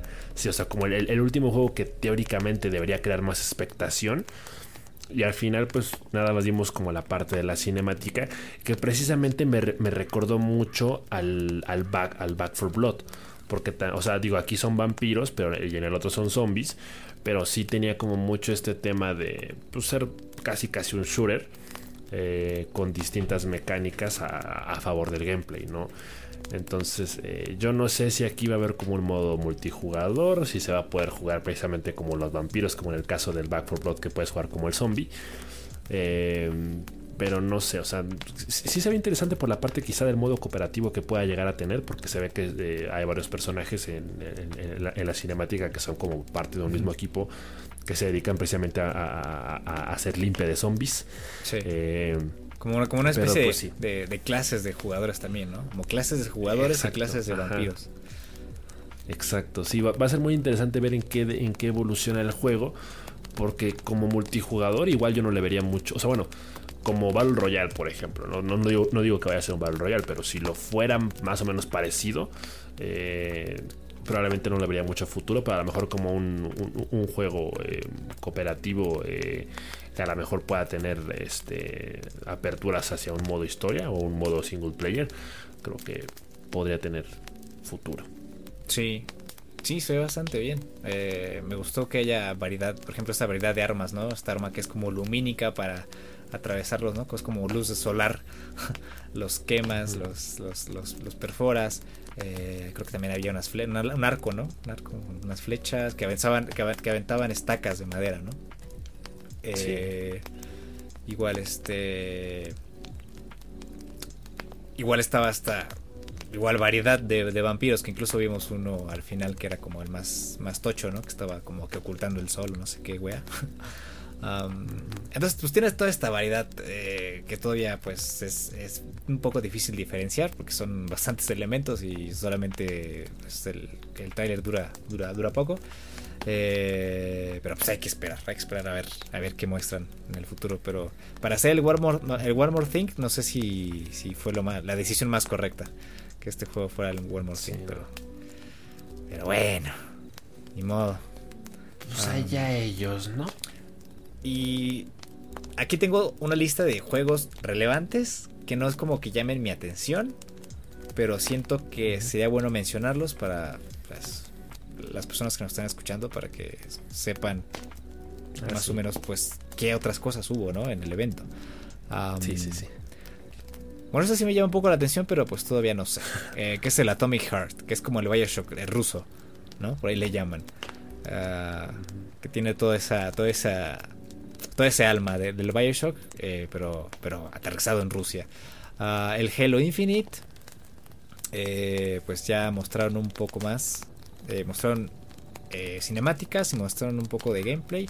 Todavía no queda claro cuál es la dirección que toma el juego después de todo este, todo este revoltijo y mentadas de madre y, y, cosas que hubo después del primer tráiler que nos trajo nos trajo memes y nos trajo este imágenes ahí medio turbias eh, así que pues, todavía falta que nos digan más, ¿no? Para ver qué, hicieron, qué arreglaron, qué modificaron. Eh, no sé, ¿no? los, seguidores de Halo sabrán más que yo. el Starfield, que ya mencionaste. Eh, esta expansión de Sea of Thieves gratuita con Jack Sparrow. Este. fíjate que Sea of Thieves es un juego que he querido jugar.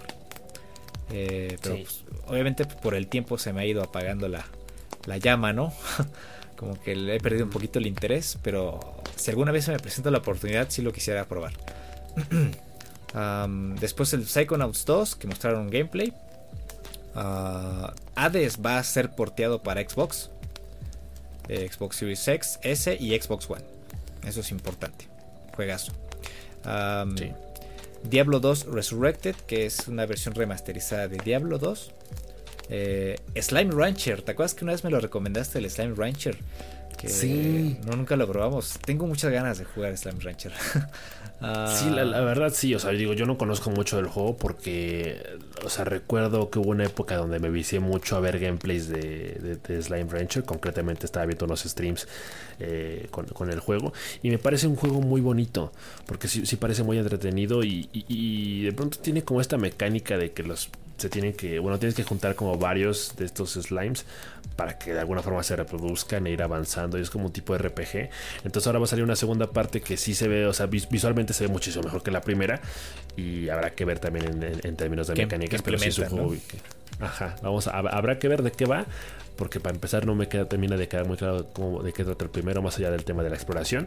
Sí. Pero sí, sí, sí, se pinta bien, ¿eh? Sí. De, hecho, este Xbox y Bethesda fue mucho de secuelas. Como te decía, el, la Plague Tale Requiem, este, el Forza Horizon 5, el Slime Rancher 2 y también el Psychonauts 2. The Other Worlds 2. Y Other Worlds 2 que iba a mencionar ahorita. Other Worlds 2. que fue igual así como un sneak peek de no hicimos, no hemos hecho nada, pero ya hicimos el título. The Other Worlds 2. Ya está. Para hypear. Y ya, eso es todo lo que tengo anotado que siento que fue lo más relevante de este Xbox y Bethesda, que no fue poco, no fue poco.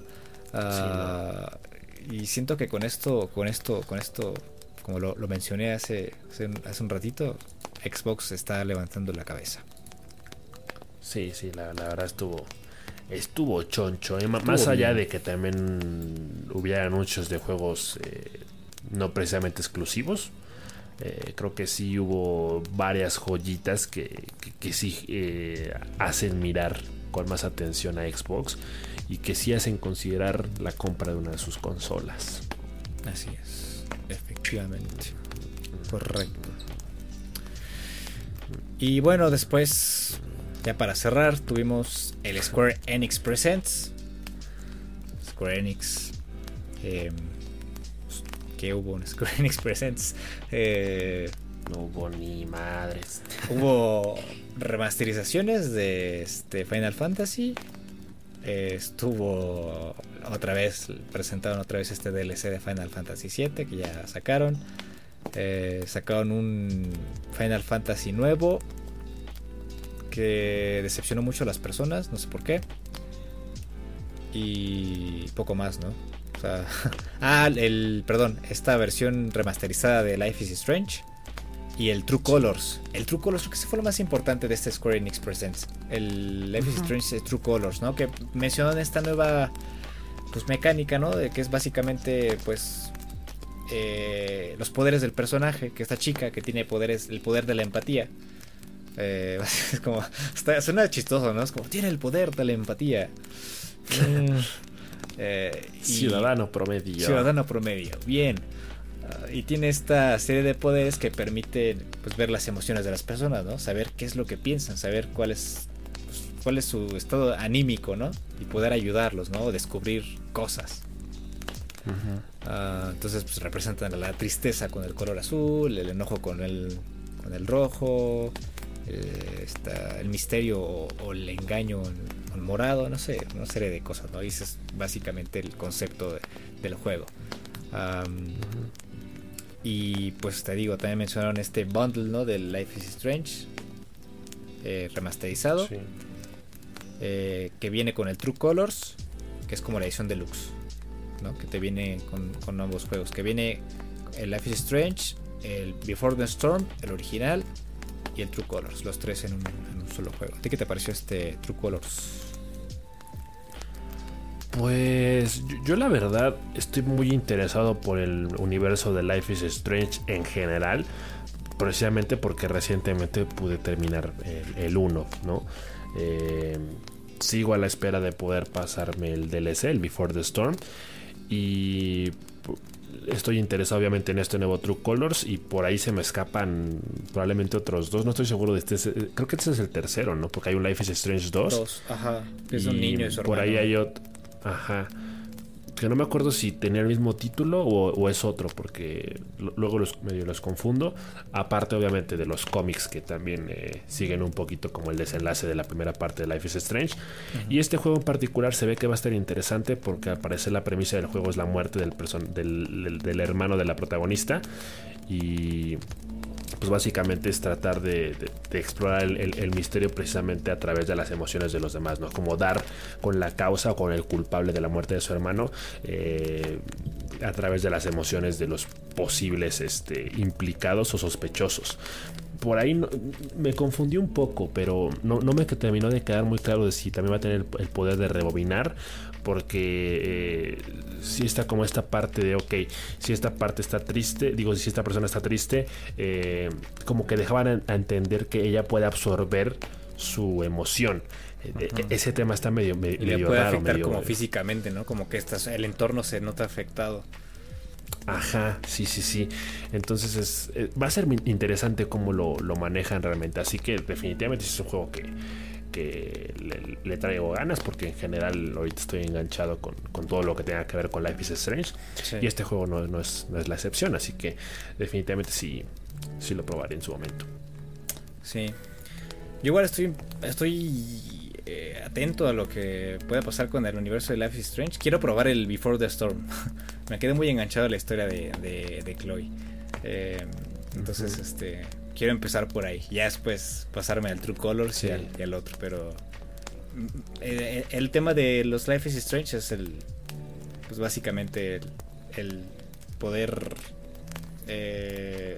responder a tu entorno de diferentes maneras y desencadenar este, diversos momentos, ¿no? Y, descubrir quizás algunos, este, eh, unas eh, interacciones con unas personas que, que, podrías no haber descubierto en un principio y todo eso, ¿no? Es la experimentación, básicamente.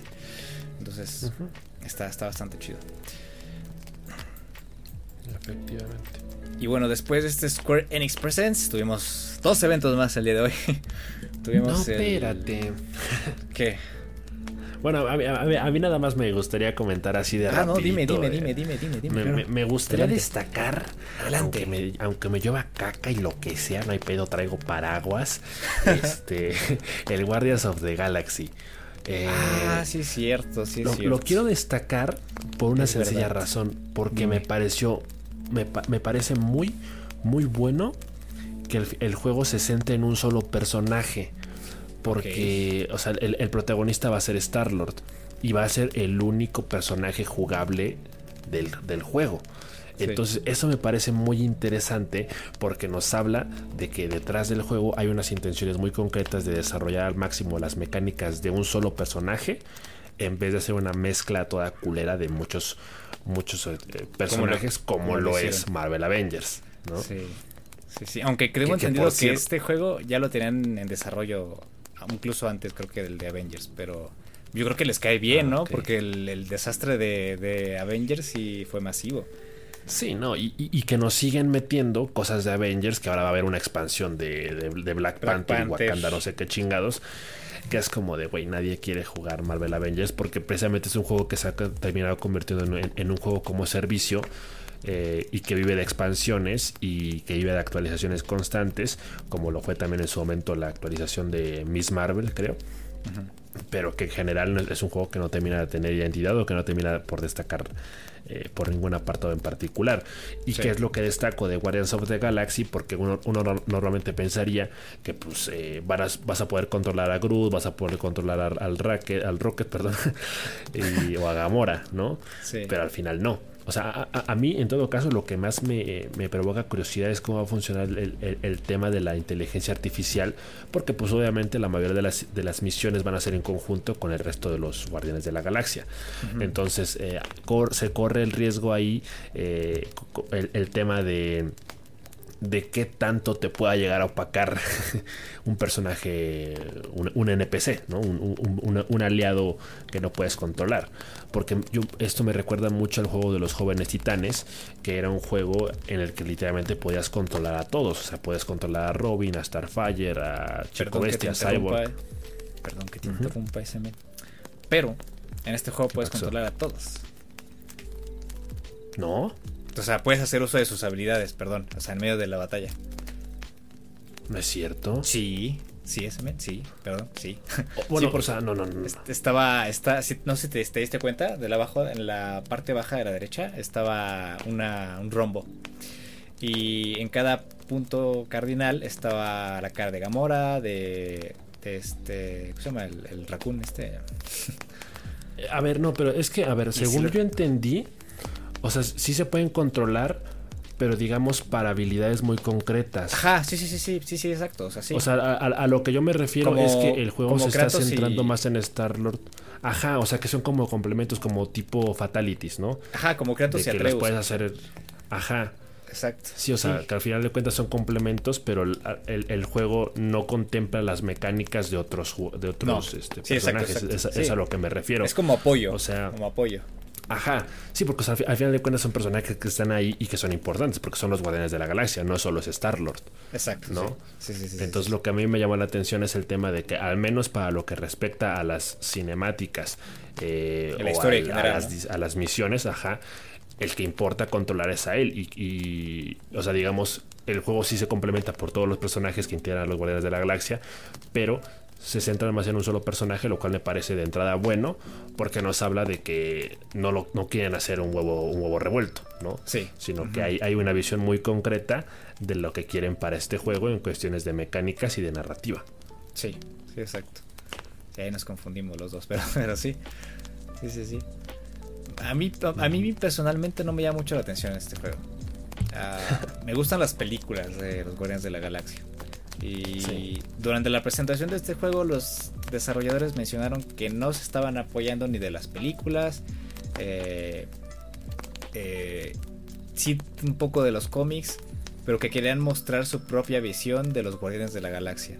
Y eso lo vemos, ¿no? Desde el aspecto de Gamora, este, el tratamiento físico de Groot, eh, la apariencia de Peter Quill.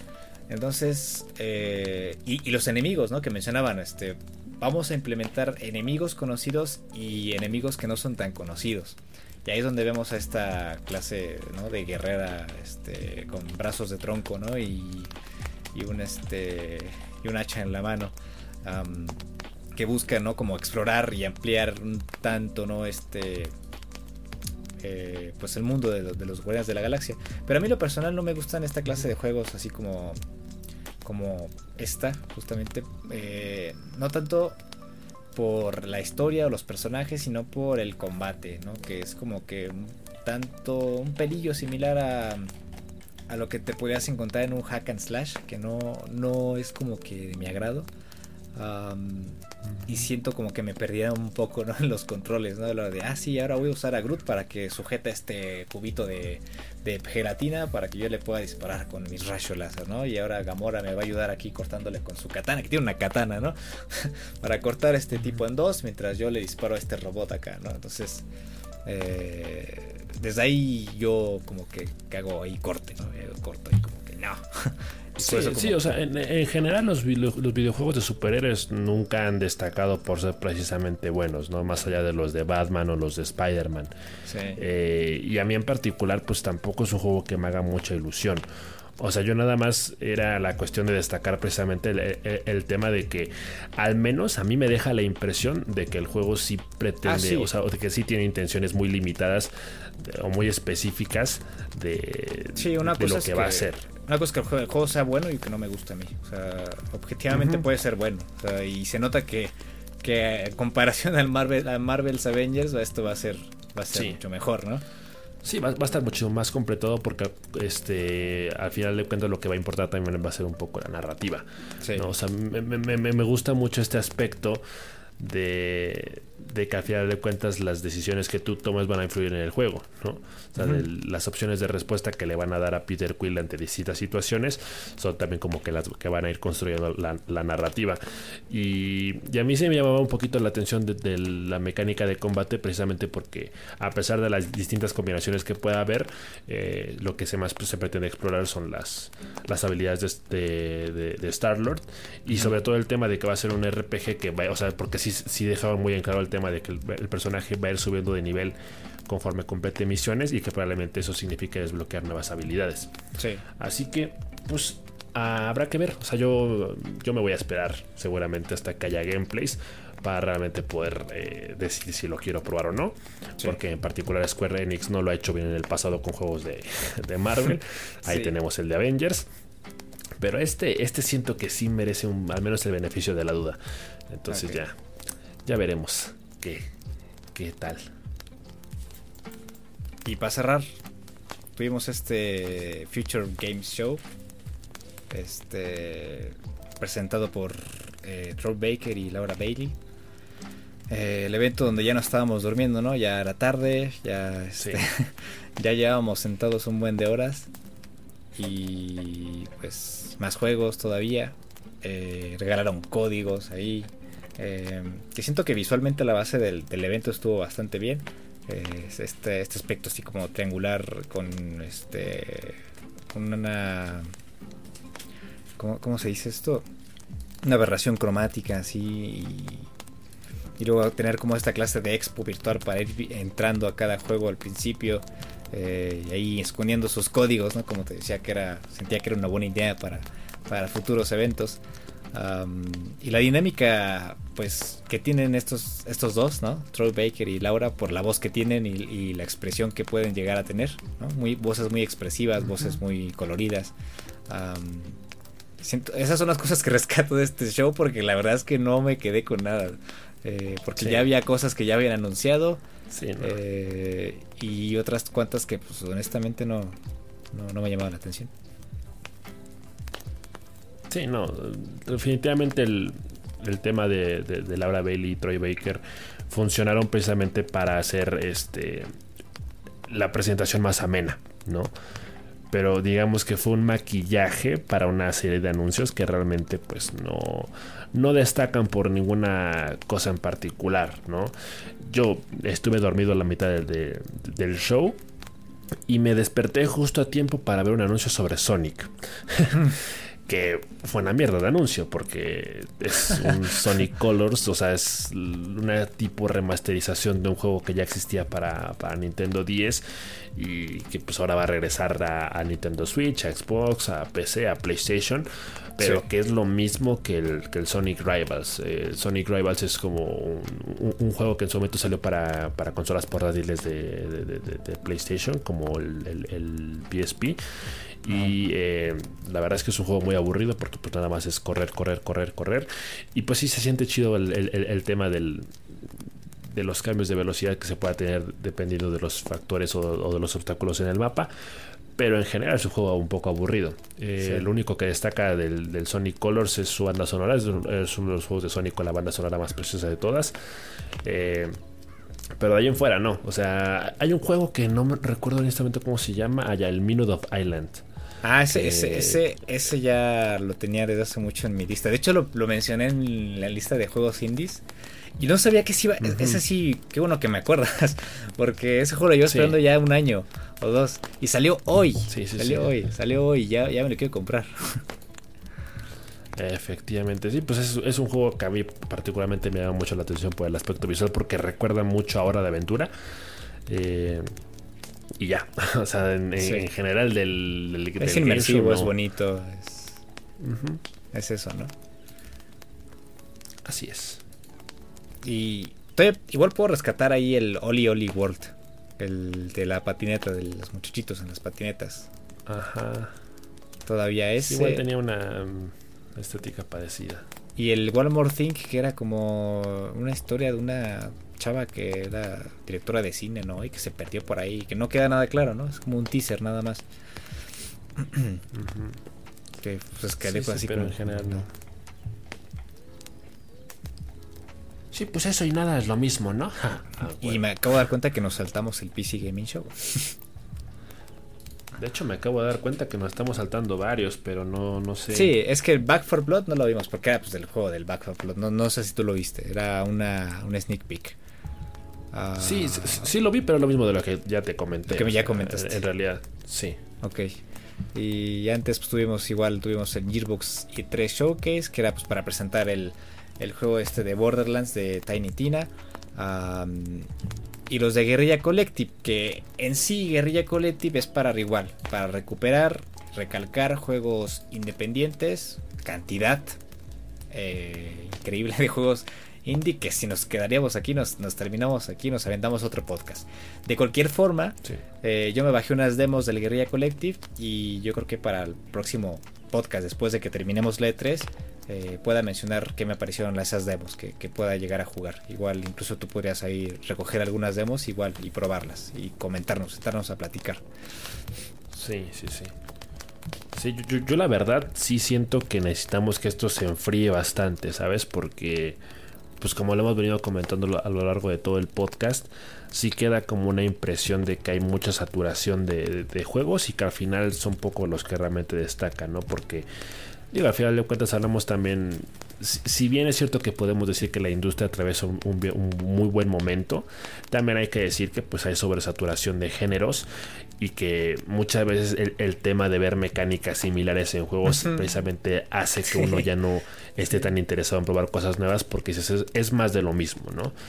Entonces yo, yo sí siento que en este momento vamos a necesitar un par de semanas por lo menos para que la situación se enfríe y para que después podamos ver en retrospectiva realmente cuáles son las cosas que más creemos que hayan destacado y de los juegos y sobre todo por, el tema de empezar a probar esos juegos que realmente nos llama la atención porque es lo que comentaba al principio, ¿no? O sea, vemos juego tras juego tras juego tras juego, lo anotamos en una lista de espera, pasan años y nunca los probamos, ¿no? Entonces, al final de cuentas, lo más importante de todos los anuncios y todos los eventos son esos juegos que realmente vayamos a jugar y más importante, los que realmente nos vayan a dejar huella. Exacto. Entonces, juguemos y terminamos haciendo podcast hablando de ellos. Sí, sí, sí, sí. El contenido. El contenido, sí. Pues mira, para terminar, ¿no? Hablamos de este PC Gaming Show. Eh, igual, eh, una recopilación de juegos de PC, diversos estudios pequeños, grandes, algunos. Eh, la presentación del evento, yo creo que ese es uno de los aspectos importantes de este PC Gaming Show, porque siento que fue muy forzada. sí muy de, ah, sí, venimos del espacio, venimos a nuestro lugar favorito, la Tierra. Muy bien. Eh, vamos a repasar la lista de juegos de este año en el PC Gaming Show, ¿no? Y ahí se tenían una, trama, ¿no? De que su computadora estaba dañada y tenía así como que este estaba medio alterado, ¿no? Y a veces se enojaba y se ponía loco. Em, sí. Y el tipo este así como que no sé, es que el cringe, no me gusta la palabra cringe. Eh, pero sí como que incomodaba un poco, ¿no? las interacciones que llegaban a tener. Así como, como, eh, estoy aquí, pero no sé muy bien de qué estoy hablando. Ah, entonces, este, no sé, tú cuéntame. Sí, la, la verdad muy forzado, ¿eh? O sea, yo, yo creo que este tipo de cosas son completamente innecesarias. O sea, por eso te digo que al final del día siento que si hay como. Si, pudiéramos combinar quizá lo que hizo Xbox y Bethesda en el showcase con el con lo del Future Game Show y a lo mejor poquito un poquito de, de Ándale, a lo mejor un poquito de Devolver. Yo creo que ahí tendríamos como la fórmula del, evento o la conferencia perfecta. Porque en realidad los, los del PC Gaming Show ya habían utilizado esta dinámica antes. Ya, ya, ya recuerdo, sí creo recordar al menos una o dos veces en las que ya habían utilizado como este show con la computadora que se llama DevBot al parecer. Y la verdad es que sí, o sea, no.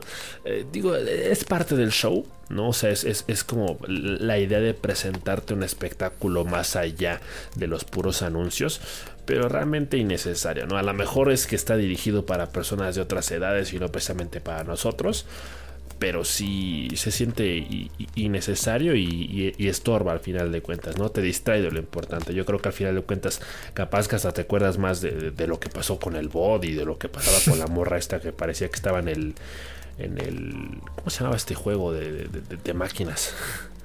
¿Cuál? Ah, este. Titanfall, ¿no? Ándale, el Titanfall. Entonces, eh, capaz que te acuerdas más de eso que de los mismos anuncios. Entonces, creo que sí distrae y realmente al final del día no, no, aporta nada. Pero bueno, es, es, lo que deciden hacer y pues a ver si, si aprenden de sus errores. Sí, hubo algunos juegos que podemos retomar. Uh, ahorita ya dejando a un lado ¿no? el aspecto raro de este evento. una cosa que quiero que recordemos nada más, no es como porque me llame la atención, es esta versión 2D del Knockout City, ¿no? Ah, sí. un tanto extraña, ¿no? Como en el, pero esto está dentro del entorno escolar, ¿no? Así como de este, hay una competencia escolar y pues quiero ser el mejor, ¿no? Y después te pasas a otras sí, Me, pareció muy gracioso porque en, en el chat de pronto recuerdo haber leído un comentario que decía algo así como de si el dodgeball, o sea, si los quemados es como el nuevo meta de los juegos, porque parece que últimamente se están enfocando mucho en eso, o sea, aunado al Knockout City ahora este juego que literalmente se llama Dodge, ¿Dodge qué? Dodge Patas. Dodgeball Academia. Ándale, el Dodgeball Academia, sí, es raro. Es raro, es raro. Eh, un otro juego que podemos recalcar es el Vampiro la Mascarada, el Swang Son. Que igual creo que es un juego conocido y pues, por, conocido y gustado por muchos. El Hello Neighbor 2. Que quién sabe, la verdad, el primero nunca entendí cómo jugarlo. Ahí lo tengo. Pero nunca entendí cómo jugarlo. Eh, no sé si soy tonto o, qué.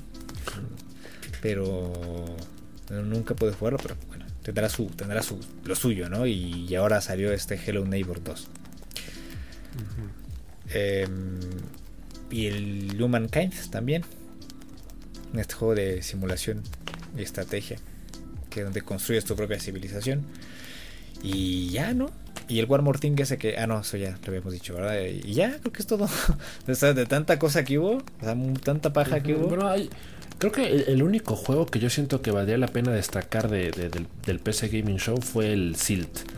Que es como un juego tipo de terror. Ah, pero de buceo, ¿no? ajá, de terror, pero de buceo. Como tipo, tipo 2D, este, muy monocromático el tema. Eh, andaré muy insight. se ve bueno ese es de los, de los pocos o el único que incluso yo me atrevería realmente a destacar o el único que realmente diría que, me provoca hype. Porque en general sí, o sea, siento que fueron anuncios muy, muy random de estos que dices, oye, esto para qué chingados. Por ejemplo, salió un, un, juego que se llama Roman igual. Que yo pensaba que iba a ser como un juego de tipo Overcooked pero al final es ni siquiera entendí qué es porque es como un juego de tipo puzzles pero con comida, ¿no? Como el, tema de saltar donas gigantes o rodar con albóndigas. Ah, Entonces, está raro. o sea, es como es, sí, es, es, como un tipo un juego de, un, party game pero con comida. Es como lo que mencionábamos, lo que te, decía el otro día, ¿no? Ayer que decía, estaría chido un juego de patinetas y disparos, ¿no? Y aquí es como la movilidad la haces sobre una dona y avientas este caldo, ¿no? No sé. Entonces, este, está, está raro, está raro. No está en auge esta clase de juegos de 3 contra 3 en un mapa pequeño, eh, con variantes de desplazamiento. Y ya, ¿no? O sea, está Rocket Arena, está el Knockout City, está este juego, está este. Hay varios así. Es como. Hay como una, un auge, un. No sé, una quemazón por hacer esa clase de juegos que no, no termino de entender. Sí, sí, sí. O sea, sobre todo el, tema resulta curioso porque normalmente dices, bueno, si la industria va por un camino específico o si el público demanda cierto tipo de juegos en particular, lo entiendes, ¿no? Sí. Como el tema de la saturación de los Battle Royale a partir del éxito de Fortnite. Pero con este tipo de juegos no hay ninguno que realmente haya sido como el parteaguas y que a partir de ese eh, todos hayan querido copiarle, ¿no? Sino que es más bien como de todos al mismo tiempo. Vamos a hacer lo mismo, a ver cuál pega. Ah, está raro, está raro. Pero bueno, ya veremos si se les cae el. Si se les cae o se levanta. O en qué termina esto, ¿no? A ver quién se queda. quién queda vivo al final. ¿Qué juego queda vivo al final? Pero bueno, pues yo creo que es todo, ¿no? que, al menos lo que tenemos hasta el día de hoy, 13 de junio a las 11 de la noche. Eh, creo que hasta ahorita hemos hecho la cobertura de lo más importante de esta E3 y del inicio del Summer Game Fest. Em, mañana tenemos el Limited Run Games. Tenemos. Eh, eh, sigue después del Limited Run el Take Two Interactive y luego el Capcom Showcase. Que yo espero que anuncien el Street Fighter 6. Em, pero bueno, ya les tendremos eso y lo del día 15, que es el Nintendo Direct, que es igual peso pesado, pesadote. Eh, el Bandai Namco también. Y pues quizás, si acaso, ¿no? Si nos quedan ganas, vemos la gala de premios del E3. Que es un poco irrelevante. Entonces, eh, eso ya lo, estaremos retomando en el siguiente podcast, que es la parte 2, ¿no? De esta cobertura del E3 y del Summer Game Fest. Eh, que yo creo que lo del Summer Game Fest lo vamos a ir cubriendo parcialmente, ¿no? Con cada programa, porque el Summer Game Fest se divide en... A veces tiene eh, una fecha ahorita en junio y tiene otra en julio. Eh, entonces... Sí, tiene varias, tiene, hasta, hasta agosto. Tiene varias, sí, sí, tiene varias, hay varias. Entonces esas las vamos a ir retomando en los programas, ¿no? De forma regular. Em, y pues ya, eso sería todo por el día de hoy. Esta es la parte 1 del E3, la, pues nuestro primer podcast de la cobertura del E3. Y pues ya nos estaremos viendo en, en la segunda parte, después de, del 15 de junio, ¿no? Ya nos estaremos poniendo de acuerdo tú y yo para ver a qué hora grabamos todo eso. Este, pero ahí está, para que luego no digan que no. Esto lo voy a subir, de hecho ahorita voy a desvelar, voy a editar esto y lo voy a tener listo para que lo Oh tengan a primera hora de la mañana. Así que los que llegaron hasta aquí al final, los amo. este, les doy un besazo en la frente. Neta, que, que aguante.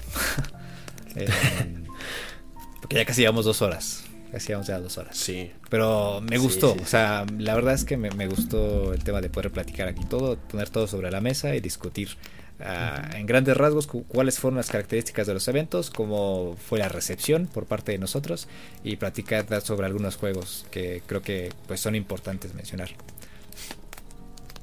Claro que sí, pues muchas gracias por haber escuchado una semanita más. Espero que, que pues ya estén al día, ¿verdad? Que se hayan puesto al corriente con todo lo que ha habido este último fin de semana y que crean expectativas para lo que viene después.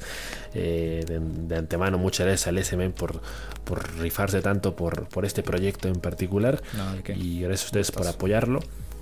Eh, seguiremos viendo juegos, seguiremos viendo anuncios, seguiremos viendo conferencias y seguiremos platicando de todo esto por acá. Cuídense mucho y nos estaremos escuchando la próxima semana. Adiós.